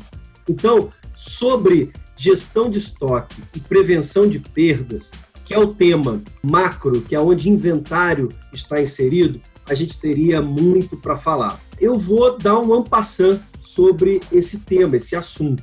O primeiro é a gente explicar para o nosso ouvinte, para o revendedor, o que são perdas. E perda é muito simples. É todo o lucro, todo o resultado que não foi alcançado pelo motivo de ou extravio, ou desperdício, ou quebra, ou administração ineficiente. O que eu quero dizer com isso? É toda a redução que não foi planejada dos ativos da empresa. E aí vem um conceito importantíssimo. O estoque, os produtos, eles são ativos. Assim como é uma cadeira, uma mesa, um computador, são ativos. Só que eles estão ali compondo o CMV. Ele foi um investimento que foi feito, o revendedor comprou, armazenou e ele vai vender com lucro. Essa é a atividade de todo varejista. E a administração desse fluxo, ela é fundamental para que o revendedor tenha sucesso. Então é exatamente o que você falou, impacta diretamente no negócio. Mas a gestão de estoque ela é capciosa, sabe por quê? Porque as perdas, elas não aparecem no demonstrativo de resultado do exercício. Não aparece um DRE. Por ser um ativo, o estoque só aparece no balanço, no balancete. E a gente sabe que a maioria dos revendedores só faz balanço quando é para fazer imposto de renda. E aí, muitas vezes, o cara faz uma contagem ou nem faz uma contagem de estoque, ele confia no relatório que o sistema gera e às vezes, Borja, aquele sistema foi muito mal nutrido, muito maltratado ao longo de todo o ano exercício. E aí o cara tira um relatório de posição de estoque e vem um número absurdo. E ele fala assim: esse sistema é uma porcaria, não serve para nada. Como é que eu posso ter duas toneladas e meio de insumo de café? Como é, é que eu posso ter essa quantidade de Coca-Cola lata e assim por diante? O que, que acontece? O varejista tem que entender que o estoque físico é uma coisa, e o estoque contábil é outra coisa. Deveria ser a mesma coisa, mas a vida real é plural. Vários fenômenos acontecem na vida real que não são refletidos no estoque contábil. Por exemplo, você tem uma loja, entra um sujeito, e loja de conveniência é capciosa, porque as pessoas geralmente consomem primeiro e pagam depois. Então, eu vou descrever um cenário hipotético. Eu entro numa loja, vou até a estufa, pego um pão de queijo, vou até o refrigerador, pego uma Coca-Cola zero, geladinha, sento na mesa e começo a fazer meu lanche, comendo pão de queijo, tomando uma coquinha. E aí toco meu celular, eu atendo o celular, fico de papo, etc. Levo meia hora ali dentro da loja. Depois eu resolvo que o pão de queijo estava gostoso. Vou lá na estufa, pego mais um pão de queijo e continuo conversando e comendo meu pão de queijo. No final, vou até o freezer de sorvete, pego um picolé, consumo picolé e passo uma hora ali dentro da loja. No final desse período, eu me dirijo até o caixa, falo para o sujeito assim: Olha só, foram dois pães de queijo e uma coca. Ah, teve um picolé também. E aí, o atendente de caixa pode não ter observado se eu peguei uma coca zero ou uma coca normal. Ele pode não ter observado se eu peguei na estufa um pão de queijo normal ou recheado é, ou de provolone, que eventualmente tem um preço diferente. E ele pode não saber qual foi o picolé que eu consumi. Porque suponhamos que eu seja um cara malandro, inidôneo. Eu vou lá e não digo para ele que comprei o picolé. Porque afinal de contas eu peguei, tirei a embalagem, consumi e joguei a embalagem fora no lixo e ninguém viu. Então, muitas vezes eu posso até esquecer de que tomei um picolé porque eu estava no celular. Enfim, estou dando alguns exemplos do que acontece todos os dias em todas as lojas de conveniência do Brasil. Por quê? Porque o consumidor come primeiro, consome primeiro e paga depois. Então, suponhamos que o atendente de loja não ficou atento, não viu, ou que houve troca de turno, Borja. E aí, o cara, quando entrou na loja e consumiu, era o João. Trocou o turno, era a Maria. Ela não sabe nada do que o Fred consumiu naquela loja. Enfim, ele vai lá, eu vou lá no caixa e digo: ó, foram dois pães de queijo, uma coca e um picolé. Aí ele vai perguntar assim: o picolé foi de quê? Eu falei, ah, foi um picolé de uva. Tá bom. Aí muitas vezes, ou ele tem uma colinha ali no PDV dos principais códigos de barra, ou ele vai, cara, fazer a pior coisa do mundo, que é digitar o nome do produto no sistema. Picolé UV, o sistema já vai apresentar uma série, ele seleciona o primeiro e pau, taca a venda naquele produto. Possivelmente, ele pode até registrar os dois pães de queijo de forma correta, a não ser que eu tenha pego um pão de queijo de provolone, que tinha um preço diferente, e aí vai passar batido, vai registrar o pão de queijo comum. Eu disse que tomei uma coca, mas eu, consumidor, não estou me importando muito se foi uma coca zero ou se foi uma coca regular. Olha só, peraí, então por isso que eu já fiz inventário em loja que sobrava coca e faltava Fanta. É Exatamente isso? por isso. Por quê? Porque o sistema não foi nutrido, nem foi a manutenção dele, não refletiu todos os fenômenos que aconteceram na vida real. Então o Fred foi lá, tomou uma Coca Zero, jogou a latinha fora, na hora de pagar falou para o atendente, foi uma Coca. Ele registrou uma Coca regular. Já deu divergência de estoque, Borja. Já deu quebra. Vai sobrar em um e vai faltar em outro. Isso gera uma cortina de fumaça muito grande. Por quê? Na hora de eu fazer o inventário, eu vou notar que sobra um produto e falta outro. Só que não há uma compensação 100% dos casos. Por quê? Ao longo daquele mês, teve muita gente que foi lá, consumiu a Coca-Cola, não pagou. Teve muita gente que foi lá, consumiu o picolé e não pagou. Todos os outros produtos. E o pior, Borja, muitas vezes você tem problema na entrega dos produtos. Às vezes você faz uma compra, vem o caminhão da empresa de bebidas, se você não conferir na hora do descarregamento, eventualmente você pediu 10 fardos de um produto, o cara baixou do caminhão 9, às vezes sem maldade, porém outras vezes com muita maldade. E aí você tem um problema na entrega, se não é feita a conferência, o sujeito joga para dentro do estoque físico, lá no depósito, esses 10 fardos de Coca-Cola, mas na nota fiscal vem lá 10 fardos. O que vai entrar para o estoque contábil e vai nutrir o estoque contábil é exatamente 10 fardos de Coca-Cola. Hora que você fizer uma contagem, vai dar falta. E aí você vai dizer que foi um funcionário que furtou, foi um cliente que furtou. Você não sabe dizer.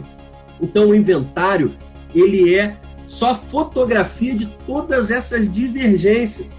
Ou seja, para quem não faz, está navegando no escuro. Para quem faz já é complicado, porque você vai ter que ler, interpretar e inferir os fenômenos que aconteceram. Então, assim, talvez eu falando aqui eu tenha pintado um monstro para o nosso ouvinte. E é mesmo, é um monstro. Então vamos tentar só categorizar aqui, Borja, quais são as principais causas de perdas. Vamos lá. As primeiras fontes de causas são erros, que podem ser erros operacionais ou erros administrativos.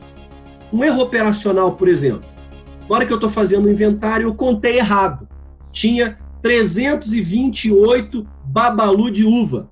Eu contei 326. É absolutamente natural controlar um SKU tão pequenininho. O cara vai errar a contagem. Erro de conferência de mercadoria na hora de receber o produto, esse exemplo que eu dei, erro de armazenagem e por aí vai. São erros operacionais. Erros administrativos. Na hora lá do escritório, da retaguarda, lançar a nota. Hoje, muitos sistemas vão lá e, por manifestação, buscam o XML no site da Receita Federal já baixam a nota para o seu sistema. Mas ainda tem muito sistema ou muita loja com procedimentos rudimentares, que bota lá uma secretária, uma pessoa administrativa para lançar a nota.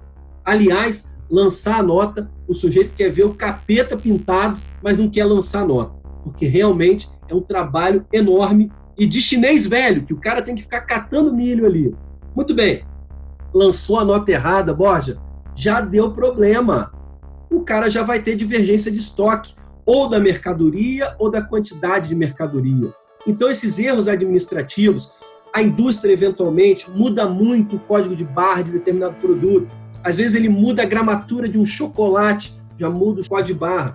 Muda a embalagem, a cor, uma embalagem promocional, porque é Natal, porque é Copa do Mundo, é Carnaval, muda o código de barra. E muitas vezes a pessoa que lança comete o mesmo erro que o caixa, não lança pela leitura do código de barra, ela lança pela descrição e ela vai nutrir saldo de estoque no item errado. Então tem inúmeros erros administrativos que acontecem na vida real. Outro bloco de razão são as quebras. E aí você tem as quebras por validade, você já acabou de falar, o produto venceu e eventualmente as lojas de conveniência, elas são alvo da malandragem de muitas entregas, de muitos entregadores e eventualmente de algumas indústrias, porque sabem que a gestão ela não é tão profissionalizada e se aproveitam disso para entregar aqueles produtos, aquele lote já antigo que está na beirinha de vencer. Como não é feita uma conferência, a loja aceita e aí tem grande chance do produto vencer dentro do estoque ou até mesmo em gôndola, que é um crime. Bom, tem a quebra por manuseio, que aí é a quebra propriamente dito, uma long neck lá, que o cara, na hora que ele está repondo, escorrega da mão porque está úmido, está molhado, cai no chão e quebra. Então também é fonte de perda. O terceiro bloco, Borja, são os furtos. Infelizmente acontece tanto furtos dos consumidores e, pior ainda, furtos internos eventualmente acontece de o próprio time da loja, às vezes sem dolo, às vezes sem entender que aquilo ali é um ato errado. Ele, poxa, tá ali no checkout, tem um monte de coisinha gostosa. Ah, vou pegar aqui um, uma paçoquita e ninguém vai ver. E ele vai lá e come uma paçoquita. Infelizmente, é um furto interno. Os furtos internos, então, infelizmente, eles são uma realidade. E eles podem ser propositais, ou às vezes despropositais. Vou dar um exemplo aqui que eu nem sei se eu posso chamar de furto, é mais talvez desperdício. Mas assim, no final do dia, lá para as nove da noite, o time da loja resolve assar uma nova fornada de salgados. E eventualmente eles até sabem, vamos supor que essa loja fecha meia-noite. E eles assam uma pancada de salgado. Justamente para que, sei, vença, que é. não venha antes da loja fechar. E é, aí o que, que acontece? A galera vai embora de barriga cheia, Borja. Uhul, uhul. É, é festa na floresta, acontece muito, infelizmente. E às vezes não tem muita maldade, o funcionário não percebe que aquilo ali, infelizmente, é um furto. Ele está desviando mercadoria, não está pagando por ela e está prejudicando o varejista, está prejudicando o dono da loja, o revendedor. Tem os furtos externos, mas se você tiver que chutar, Borja, acontece mais furto externo ou furto interno? Fred, eu acredito que seja o furto externo. O cliente que vem na loja, dá ali um, uma pegadinha sem querer e leva embora o produto, tô certo? É, Borja, acontece muito furto externo, sim. E às vezes não só do cliente, tá? Mas eventualmente do entregador, uh, de um segurança, acontece. Mas infelizmente, para desespero dos revendedores, a maior parte é de furto interno. E veja bem, eu não estou querendo aqui incriminar o time da loja, longe disso. Eu estou falando de dados reais, de pesquisas realizadas em relação a esse tema.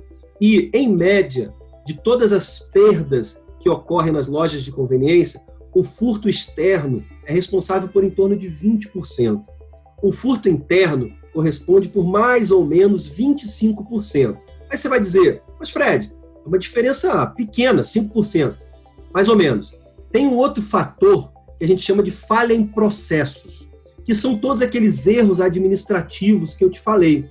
Uma nota lançada errada, um acondicionamento errado de produto e assim por diante. E o que, que acontece?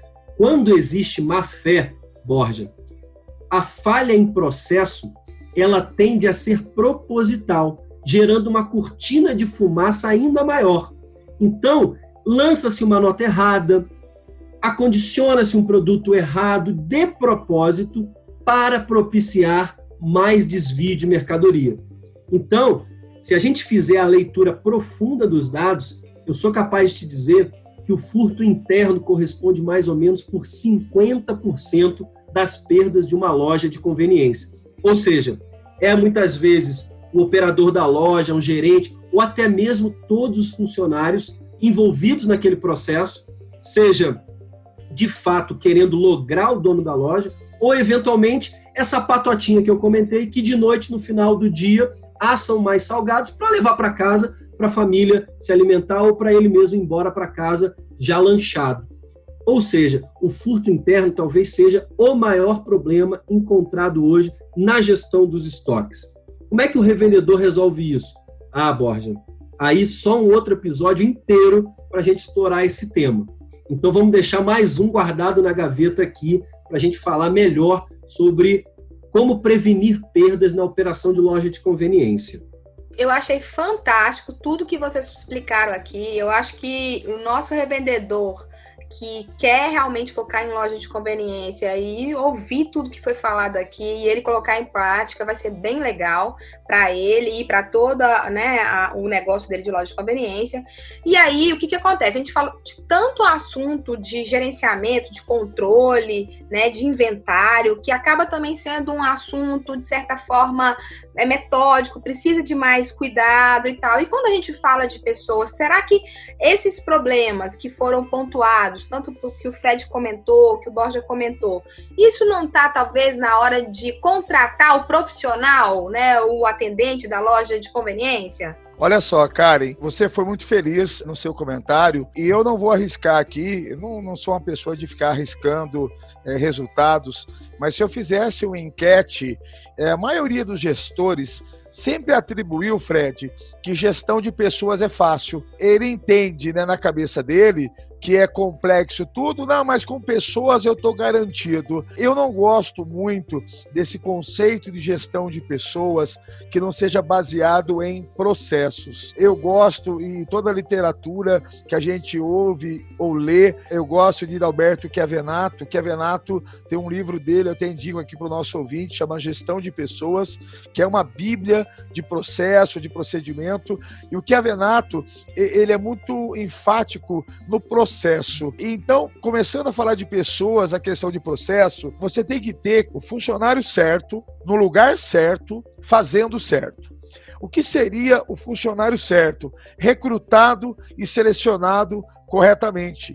É, eu preciso de alguém que realmente tenha passado por um crivo. Fred, eu determinei o escopo da função, eu determinei o perfil que eu quero daquela pessoa para a loja, eu fiz uma entrevista de emprego corretamente. Fred, eu vou te fazer uma pergunta agora, como se eu estivesse te entrevistando. Vamos lá? Boa tarde, tudo bem? Tudo bem. Qual é o seu nome? Frederico.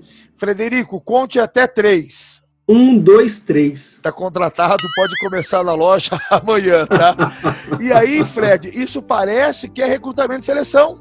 Sabe, a gente ouve muito gestor de loja é, fazer uma conversa de um minuto, olhar para a pessoa e achar, Fred, tem que ter processo. Ou seja, a loja tem que ter uma ficha de solicitação de emprego, ou seja, a pessoa vai lá procurar uma vaga. E Fred, eu ouvi de um empresário essa semana, vai haver no mercado uma oferta e o mercado trabalha com oferta de mão de obra qualificada. Existem empresas muito grandes que estão agora precisando reduzir o seu quadro e esses caras, é só para você ter uma ideia, e eu posso falar, não tem problema algum, isso está na mídia, o Madeiro vai ter que fazer agora um ajuste na equipe dele e são muitas pessoas, tá? Alguns dizem o número de milhares de pessoas. Então você vai ter um cara que trabalhou no Madeiro, que tem um know-how de atendimento, de food disponível no mercado. Então a loja ela tem que estar ligada nesse momento nessa mão de obra qualificada que vai vir de outro food. Então é um momento para o empresário ficar ligado nisso. Funcionário certo, recrutado, selecionado, entrevistado corretamente. Então eu vejo que a loja ela pode avançar muito nesse sentido. No lugar certo, Fred, é fazendo o que tem que ser feito. Ou seja, se a pessoa não tem habilidade para trabalhar no balcão, ela não pode ir para o balcão. Se ela não tem habilidade para lidar com pessoas, numa entrevista de emprego, Fred, eu tenho que entrevistar dando alguma atividade para a pessoa.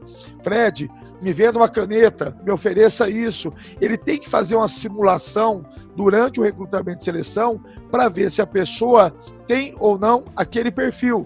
Fred, o terceiro eu disse que é, é um funcionário certo, no lugar certo, fazendo certo, é tendo recebido treinamento. Eu acredito demais, quem está me ouvindo e me conhece sabe, eu não acredito em treinamentos que não gerem resultado.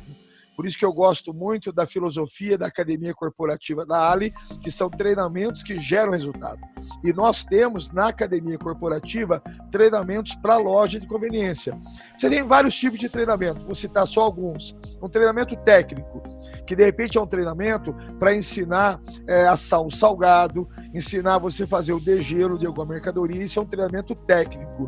Treinamento motivacional, treinamento, nós falamos num bloco anterior sobre normas de higiene, de sanitização, existe treinamento em loja para isso. Inclusive, eu não sei se o nosso ouvinte sabe, ele é obrigado por lei, tendo loja de conveniência, que o seu funcionário tenha feito o curso da Anvisa. Pouca gente sabe disso. Então, esse curso é grátis, ele é online, então você deve fazer esse curso da Anvisa para quê?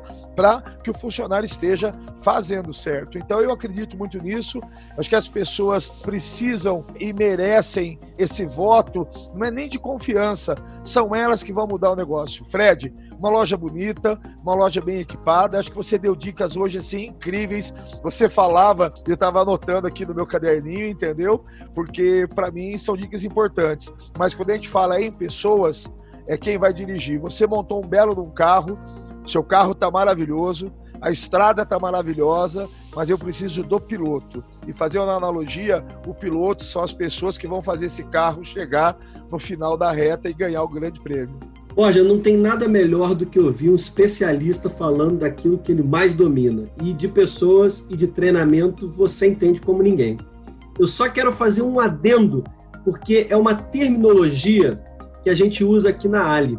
E acho que em outros lugares também é comum. A gente brinca que é importante a gente convidar esses colaboradores para tomar um chá. E é uma brincadeira, porque é um acrônimo, né? Cada uma dessas letrinhas, o C, o H e o A, significam algo. O C é de conhecimento, ou seja, ele saber o que fazer, né, o que precisa ser feito. O H é habilidade. Então não basta só saber o que precisa ser feito, mas sim saber fazer, meter a mão na massa, ter a habilidade para fazer da forma correta. E o A, por fim, talvez seja o mais importante, é atitude é a vontade de fazer, é querer fazer, é o desejo de entregar o melhor trabalho possível. Então, o chá é isso: é o cara saber o que tem que fazer, saber executar e ter a atitude de ir lá e fazer, fazer bem feito. Porque todo mundo que está nos ouvindo, não se enganem, sempre tem alguém julgando e avaliando qualquer trabalho que é feito. Desde o mais simples, como varrer o chão da loja, até o mais complexo, que é, por exemplo, gerenciar os estoques. Sempre vai ter alguém de olho e vendo, poxa, o Borja está fazendo um bom trabalho, a loja está impecável. Todo dia que eu entro aqui, a loja está limpa. Ou, poxa, a Karen está fazendo um ótimo trabalho, as nossas perdas se reduziram imensamente, nossa assertividade no estoque é gigantesca, a gente não tem mais ruptura, não tem mais cliente chegando aqui reclamando, poxa, eu queria aquele Ferreiro Rocher que vem assim, assado, e pô, tem um tempo que eu não acho. Ninguém mais reclama disso, porque sempre tem um produto. Da mesma maneira, a gente nunca mais perdeu o produto por validade, porque a gente comprou demais e estava sobrando aqui, não conseguimos dar vazão às vendas. Ou seja, o trabalho bem feito, ele aparece. Eu acho que esse é o recado que a gente tem para dar quando a gente pede para o pessoal tomar um chá. Conhecimento, habilidade e atitude. Olha, esse papo de loja tá muito inspirador, tô gostando demais. Bom, gente, e sobre atendimento, o que vocês me dizem? Karen, o atendimento é o grande finale. O atendimento é a cereja do bolo. O atendimento é aquele momento em que você preparou toda a loja, ou seja, a loja está limpa, está arrumada, está abastecida e entrou a sua majestade, o cliente. Entrou a pessoa que vai desfrutar de tudo o que a gente preparou. A gente utiliza nos nossos treinamentos da academia corporativa um passo a passo de atendimento, mas eu queria, dentro da pergunta que você fez, alguns indicadores, quem está nos ouvindo, que o cliente gosta e que o cliente espera de uma loja primeira delas, Karen, é praticidade. Quem busca uma loja de conveniência quer algo rápido, quer algo no lugar, já de uma maneira fácil de pegar, é, os salgados no lugar certo. Essa praticidade para a loja ela é muito importante. A rapidez também é fundamental. É, algumas lojas colocam dois ou três checkouts, isso é importante. Ninguém gosta de fila. Fila em loja de conveniência é perder oportunidade. O nosso cliente, ele procura produtos de qualidade. E quando eu digo qualidade aqui, não é só a questão da marca. Nós falamos no bloco anterior, o nosso ouvinte deve se recordar da saudabilidade, dos produtos diferenciados. Isso é um produto de qualidade. Um local para relaxar, talvez, eu não sei se o nosso ouvinte se recorda ou não, não era muito comum na década de 90 até os anos 2000 você ter mesa e cadeira nas lojas. Isso é uma coisa quase que de alguns anos para cá. Então a pessoa precisa. Você imagina só uma moça que trabalhou o dia todo, trabalha de salto alto, e você deve saber que não deve ser fácil usar um salto alto, né? Mas aí ela vai para uma loja e ela tem que ficar de pé para fazer a sua refeição. Então as lojas adotaram um local para ele relaxar. E o cliente valoriza muito isso, mesa, cadeira para ele poder relaxar. A questão segurança, ela é fundamental é uma loja bem iluminada, uma loja dentro de um ambiente seguro. E ambiente seguro, câmera de proteção, é, o cliente ele se sente acolhido naquela loja. Então, os grandes modelos aí que a gente conhece de varejo, a questão de segurança ela é fundamental. O cliente já disse para a gente também que ele quer variedade de produtos. Nós comentamos, se você se recorda aí, alguns minutos atrás, sobre a variedade de produtos. Então, o canal conveniência, só para reforçar, ele tem que ter uma variedade de produtos. Porque o cliente habitual, aquele que vai com frequência na loja duas ou três vezes por semana, chega uma hora, ele quer algo novo. Senão ele começa a achar que ele já viu tudo que tem na loja. Fala assim, não, aqui eu já comi de tudo, já bebi de tudo, então eu preciso ter essa variedade de produtos. O ambiente agradável, uma, um, uma sonorização boa, uma TV ligada num canal, de preferência um canal que fique passando propagandas da própria loja. Isso é fácil o nosso ouvinte preparar. Hoje você consegue, com um programa muito simples, ficar passando as promoções que a loja tem. E por fim, Karen, banheiro limpo. Eu sei que alguém que está lá, ah, mas é difícil manter o banheiro limpo. É fundamental. É, há uma tendência muito moderna hoje dos postos não terem mais o banheiro externo. O Fred deve já estar tá vendo isso também. Nós estamos trazendo, Fred, o banheiro para dentro da loja. Com qual intenção? A pessoa entrar na loja e a partir do momento que ela entra na loja para usar o banheiro, ela tem todo um caminho a fazer, passando pelas gôndolas, pelas geladeiras e a oportunidade de vender mais. Mas como é que eu vou vender mais se o meu banheiro estiver sujo? Como é que eu vou vender mais se eu não tiver papel, se eu não tiver sabonete, se o odor não estiver bom? Então, tudo isso são fatores, na minha opinião, que fazem o cliente escolher uma loja. É isso aí, cara. A gente pensa, Borja, e acho que os nossos ouvintes, eles também pensam que quando a gente está falando em atendimento, parece que é um script mágico que os atendentes de loja vão executar. São algumas palavras, né? É o, é o, o canto da sereia, o encantador de serpentes. O cara vai falar ali algumas frases prontas e o, o cliente vai sair dali feliz, satisfeito e vai ter aberto o bolso e comprado muito mais do que ele havia previsto inicialmente. Não é nada disso atendimento tem um sentido muito mais amplo, que eu diria hospitalidade. E aí, quando você para para pensar que atendimento é hospitalidade, você começa a entender muito melhor o que, que significa um bom atendimento. E você foi muito assertivo, colocando que um ambiente limpo, asseado, agradável, com a iluminação correta, com a sonorização correta, na temperatura correta. Existe uma máxima no varejo que a gente diz assim: se você está incomodado, se você não está confortável, você não abre o bolso. Às vezes você pergunta para o sujeito que entrou numa loja, pode ser qualquer loja, loja de roupa, supermercado. Pô, cara, você comprou? Não, não, não comprei, cara. Pô, por que, que você não comprou nada? Entrou e saiu tão rápido. Ah, cara, não sei, alguma coisa me incomodou na loja, não gostei.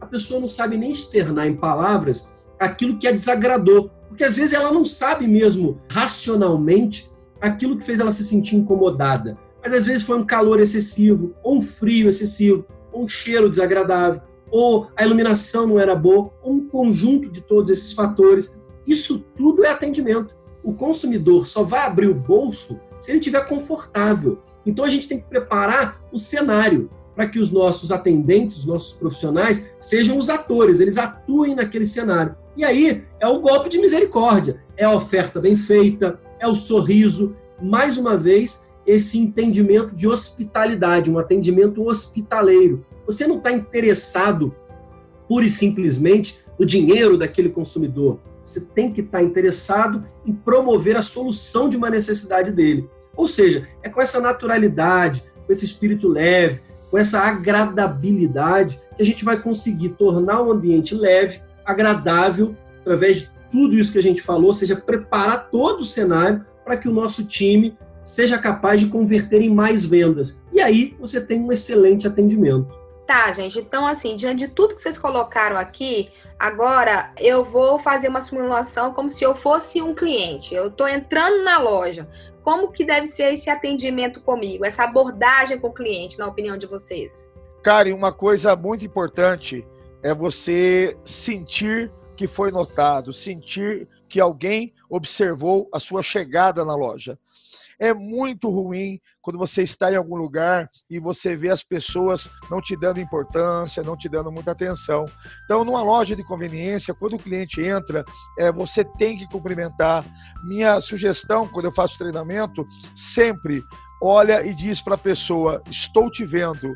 Um contato visual, dá um joinha, dá um sorriso. É importante a pessoa abrir a porta da loja e perceber que ela foi vista. Então, um sorriso, cumprimentar. E na abordagem também, eu tenho que deixar ela andar por dentro da loja. Eu tenho que deixar ela se sentir à vontade.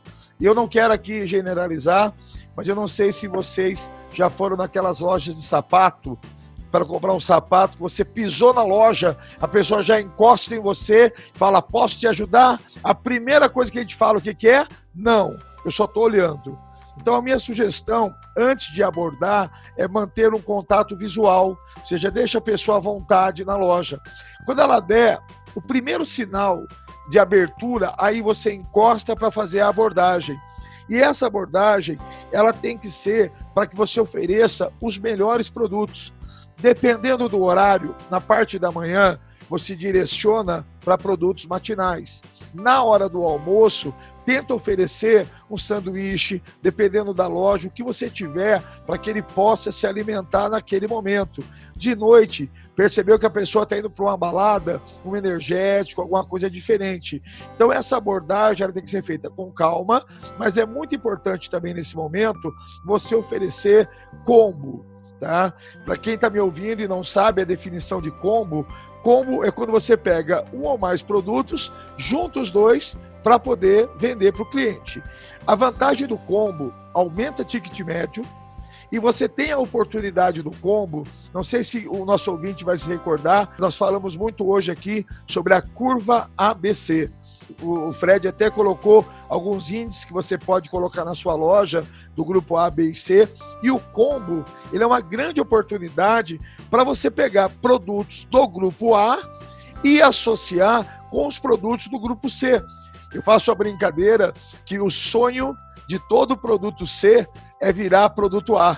Ele está ali na, né, na curva ABC, ah, eu quero virar A, eu quero virar A. Então você tem a oportunidade no combo de pegar esse produto que é C e fazer ele virar produto A. É, tem uma coisa que é muito manjada, a gente tem que tomar cuidado: produtos próximos de vencimento vão para promoção. É, o cliente também já percebeu isso. É, eu não vejo isso como uma estratégia errada, mas a gente tem que tomar muito cuidado se eu promocionar produto, porque ele está próximo do vencimento, eu posso também gerar uma desconfiança do meu cliente de que tudo que está em promoção está próximo do vencimento. É mais ou menos isso, Fred? O que, que você acha? É exatamente isso, Borja. Você falando, me ocorreu aqui até uma palavra engraçada, mas é uma estratégia muito útil quando acontece isso, né? Quando um produto acaba encalhando e por conta de tudo que a gente falou no bloco anterior sobre gestão de estoque, prevenção de perdas, às vezes a programação de compras foi errada, às vezes acontece, como está acontecendo agora, uma pandemia um fenômeno que diminui a demanda, mas possivelmente as lojas não estavam prevendo isso, se estocaram e está lá cheio de produto encalhado, porque não aparece viva alma para consumir. E aí tem um recurso que é engraçado, mas que funciona muito. É a estratégia BOGO. Você já ouviu falar em BOGO, Marcelo? Ô, ô Fred, eu nunca, nunca ouvi não. Repete para mim aí, cara, como é que chama? Não é bozo, é bogo. é buy one, get one, ou seja, compre um e ganhe outro, ou buy one, get one with discount, compre um e ganhe outro com 50% de desconto, etc. Vou contar como é que essa estratégia funciona. Bogo foi feito um estudo psicológico que comprovou que funciona. O gatilho mental que o Bogo aciona é interessante. Então, assim, é muito comum quando é feita uma programação errada, encalhou um produto. Vamos supor aqui, sem demérito nenhum o produto que eu vou usar como exemplo. Mas o cara foi lá e comprou um monte de Fanta laranja, tá? E, poxa, a Fanta laranja acabou não vendendo. É, e tá chegando daqui a pouco próximo à época da validade, ou mesmo não estando chegando, mas o revendedor ele quer transformar aquelas Fantas em dinheiro de novo. Ele quer é dinheiro no caixa, né? Estoque tem aquela máxima: estoque é igual carro novo. A partir do momento que você tirou da concessionária, começa a desvalorizar. Então, estoque é aquilo ali. Você comprou, botou na loja, ele já está desvalorizando. Você tem que botar para fora, tem que vender e transformar em dinheiro quanto antes. Então, aquelas fontes estão começando a incomodar, incomodar. O cara pensa assim: ah, eu vou reduzir a minha margem, vou reduzir o preço e vou vender daqui a pouco pela metade do preço. Então, a Fanta que eu cobrava R$ 4,99, eu vou passar a cobrar R$ 2,49. É uma estratégia mas uma estratégia ainda mais eficiente é a Bogo. Ele, em vez de vender uma Fanta pela metade do preço, ele vende duas por uma, Marcelo. Então, o efeito mental na cabeça do consumidor, a vantagem que ele está obtendo é muito maior. Então, você vê que na prática a grana é a mesma. Ele vai levar duas Fantas pelo preço de uma. Estou dando um exemplo de Fanta, mas pode ser qualquer outra coisa, tá? é, daqui a pouco ele vende um abridor de lata, vai lá, uma coisa que pra, praticamente não se vende na loja e pouca gente compra. O cara calhou de comprar aquele negócio. E está chegando perto da validade, até o abridor de lata, que ninguém compra, e ninguém tem razão para ter dois, o efeito do gatilho mental, da vantagem que o ser humano percebe por estar levando dois pelo preço de um, é maior do que um pela metade do preço. E veja só, se ele vender um pela metade do preço, ele não está escoando o estoque mais rápido. Ele continua naquele compasso, pode acelerar o compasso de venda, mas há chance daquele produto vencer ou dele não ter êxito em vender todos dentro do prazo que ele tinha se planejado. Mas fazendo a estratégia Bogo, ele vai rapidinho vender os dois por um, ele vai dar cabo daquele estoque rapidinho, entendeu? Fred, eu acho que eu já fui vítima dessa estratégia aí, viu, velho? Você falando aí da promoção, eu acho que eu já comprei um monte de coisa assim, velho. Eu sou extremamente sensível a isso. Tem a promoção, cara, eu pego na hora ali, só tá escrito da maneira que você colocou, eu fiquei pensando que eu acho que eu até tô precisando de abridor de lata depois que você falou isso aí, viu? isso a indústria faz muito, Borja. Você vai ver quando você entra em supermercado, às vezes você não sabe a razão, mas a indústria teve uma programação errada na produção. E aí produziu demais e não escoou. Aí eles fazem aquelas promoções de packs, né, de duas embalagens tirincadas ali, né, embalados num plástico juntinho e fazem um preço promocional. Às vezes desodorantes faz muito isso, shampoo, ou às vezes dão uma pitulinha, né, uma, uma embalagem menorzinha, que é um, um e meio pelo preço de um e assim por diante. Nada mais é que a estratégia bogo em ação. Então, os nossos ouvintes, a partir de agora, eles vão passar a bogar todo mundo. Pessoal, vocês acham que o cliente compra mais ou menos do que ele espera quando entra numa loja de conveniência? Quando ele está lá dentro, quando ele dá uma andada na loja e tal? Qual, qual é a expectativa dele em relação a essa compra? Por incrível que pareça, se a gente perguntar agora para os nossos ouvintes, eles vão achar que o cliente gasta mais do que ele queria, o que não é verdade. As pesquisas já apontam que ele compra menos do que ele queria. É, não há essa oferta de produto complementar. É, só para você ter uma ideia, os nossos ouvintes, mais ou menos há uns 10 dias atrás, eu fui numa loja de conveniência, a minha compra deu mais ou menos ali 16 reais e você não sabe o que aconteceu. Eu fico até sem graça de contar para vocês, mas eu vou contar.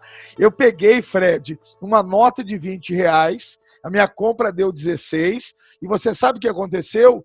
Ele me voltou 4 reais. Cara, eu tomei um susto com aquilo, porque se eu gastei 16 e eu mostrei uma nota de 20, ele não tinha que ter me voltado nada. Ele teria 4 reais para tentar me vender de produto complementar, mas ele não fez isso. Talvez eu tenha feito isso porque não tem alvo, porque não tem meta, porque não tem estímulo, incentivo, ou porque ele nunca foi treinado para isso. Então a venda de produtos complementares, ela é o que vai realmente aumentar aquela cesta de compra. Aqueles relatórios que o Fred comentou lá, aqui no início aqui do nosso podcast, eh, são importantes para justamente medir isso pediu um cigarro, e a gente sabe, o cigarro, compra de destino, gerador de tráfego, então eu preciso, quando ele pede um cigarro, oferecer um café. Olha só, você nos deu a resposta sobre essa questão que o cliente compra menos na loja e isso nos deixa claro que o atendente da loja precisa focar mais em detalhes, né? O cliente hoje ele tá com perfil mais detalhista, ele é um cara que sabe o que quer. Então, o que, que você acha que encanta esse cliente? as coisas simples são mais valorizadas. Eu tenho uma frase que eu gosto muito, que o feito é melhor que o perfeito. Então, o atendimento, quando ele é simples, ele já é encantador. O nosso padrão na loja entreposto, eu gosto muito do padrão da loja, que é cumprimentar o cliente na entrada da loja, ou seja, ele perceber que foi visto. Isso a gente tratou aqui, eu acho que é muito importante. Segundo passo, acompanhar o cliente na loja, ou seja, é, deixar ele à vontade, mas não perder ele de vista, acompanhando o seu movimento. O terceiro passo do padrão de atendimento da loja entreposto, oferecer produtos e promoção. Ou seja, novamente, itens complementares, oferecer o melhor produto, a promoção vigente do mês, a promoção de balcão. Quando ele vai para o caixa, receber e a oferta sempre para o cliente, se ele quer pagar em dinheiro ou no débito. E não se esquecer de entregar o cupom fiscal. É muito importante para a loja a entrega do cupom fiscal. Você que está nos ouvindo e que tem loja, sabe a importância do inventário. E Fred, parabéns, você deu show hoje em falar de inventário aqui. E uma coisa importante para bater inventário de loja é que todas as mercadorias sejam o quê? registradas. Então, quando a sua loja, você treina a equipe para entregar o cupom fiscal ao final de cada venda, você está garantindo o quê? Você está garantindo que aquela mercadoria foi registrada. E por fim, se despedir e agradecer o cliente com um sorriso no, no rosto, se está feliz, está contente ali, é mostrar realmente a importância desse cliente. É sua majestade o cliente, ou seja, eu vou fazer mais por ele em cada visita que ele vier na minha loja. Borja, você falando assim, passa um filme na minha cabeça sobre atendimento. E você sabe que eu vou dar um macete aqui para os nossos ouvintes, que pode parecer uma coisa super simples, mas é o simples que resolve muito. Eu garanto, quem seguir essa dica vai ter resultados espetaculares. Anota aí. Ensaie. Pode parecer brincadeira, mas toda vez que você tiver um novo funcionário que vai atuar na frente de caixa, que vai ser um vendedor da sua loja, ensaie este padrão de atendimento. Realmente, ensaie, simule. Pare na frente dele na primeira semana, nas duas primeiras semanas e ensaie o atendimento.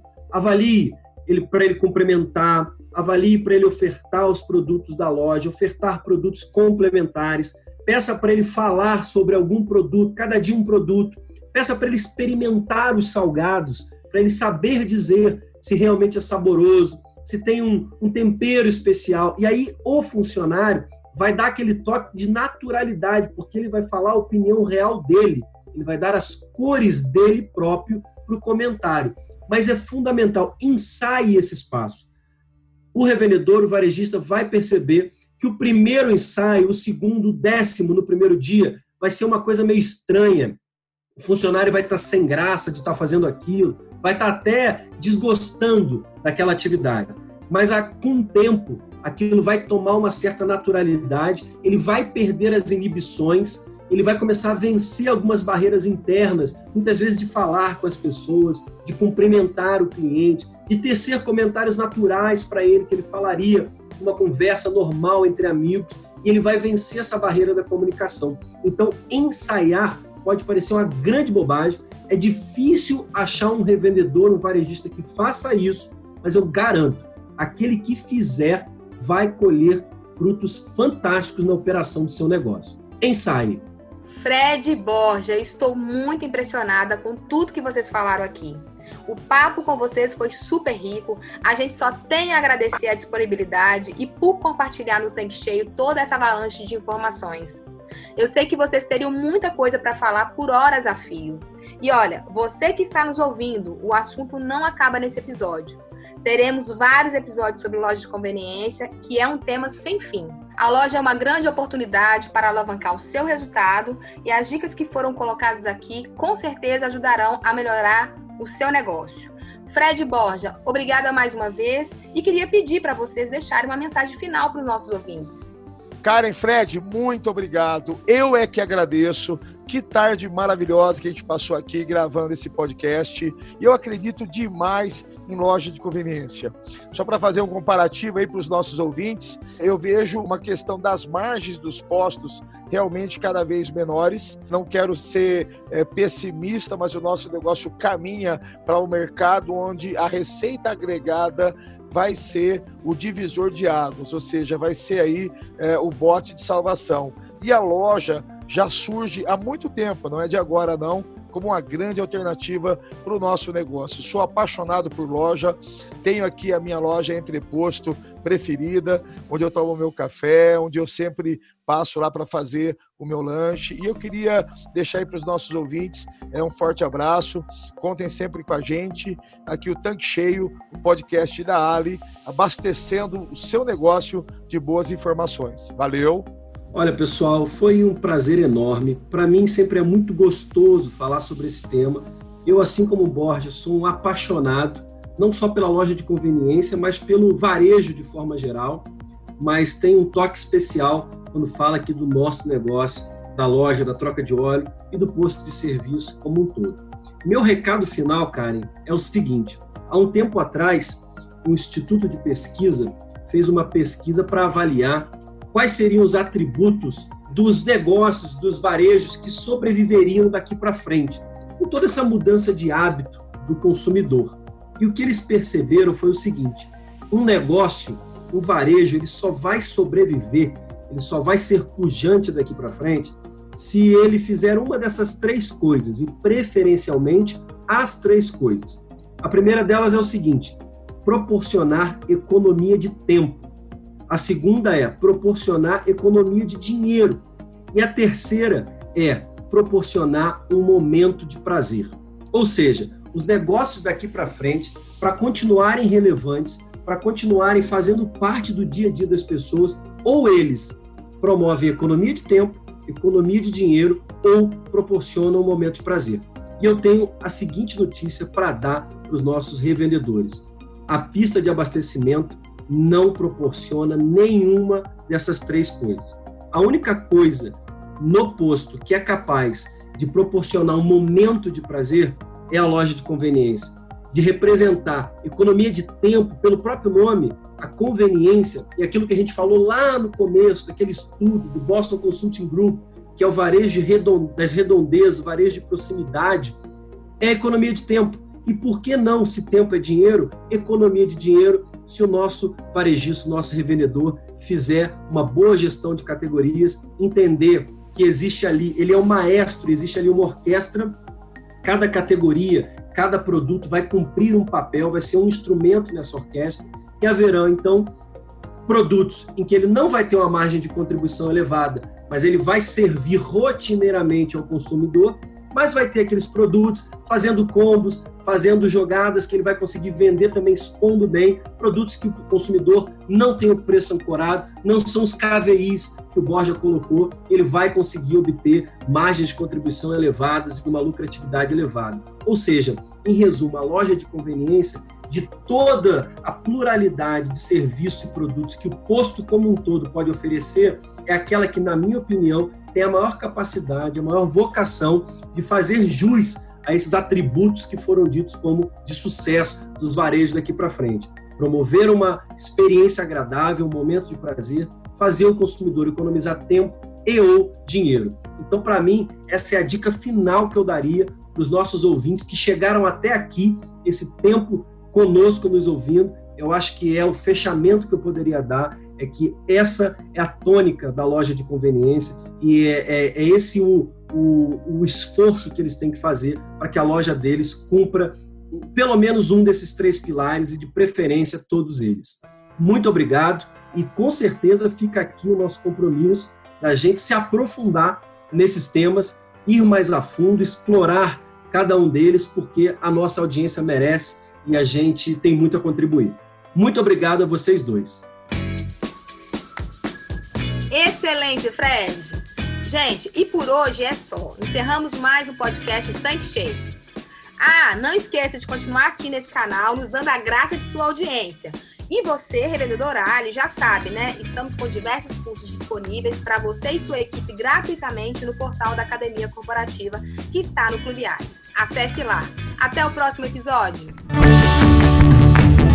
Você acabou de ouvir Tanque Cheio podcast da Academia Corporativa Ali. Para acessar este e vários outros conteúdos exclusivos, acesse clubeali.com.br e complete seu tanque com conhecimento que gera resultado.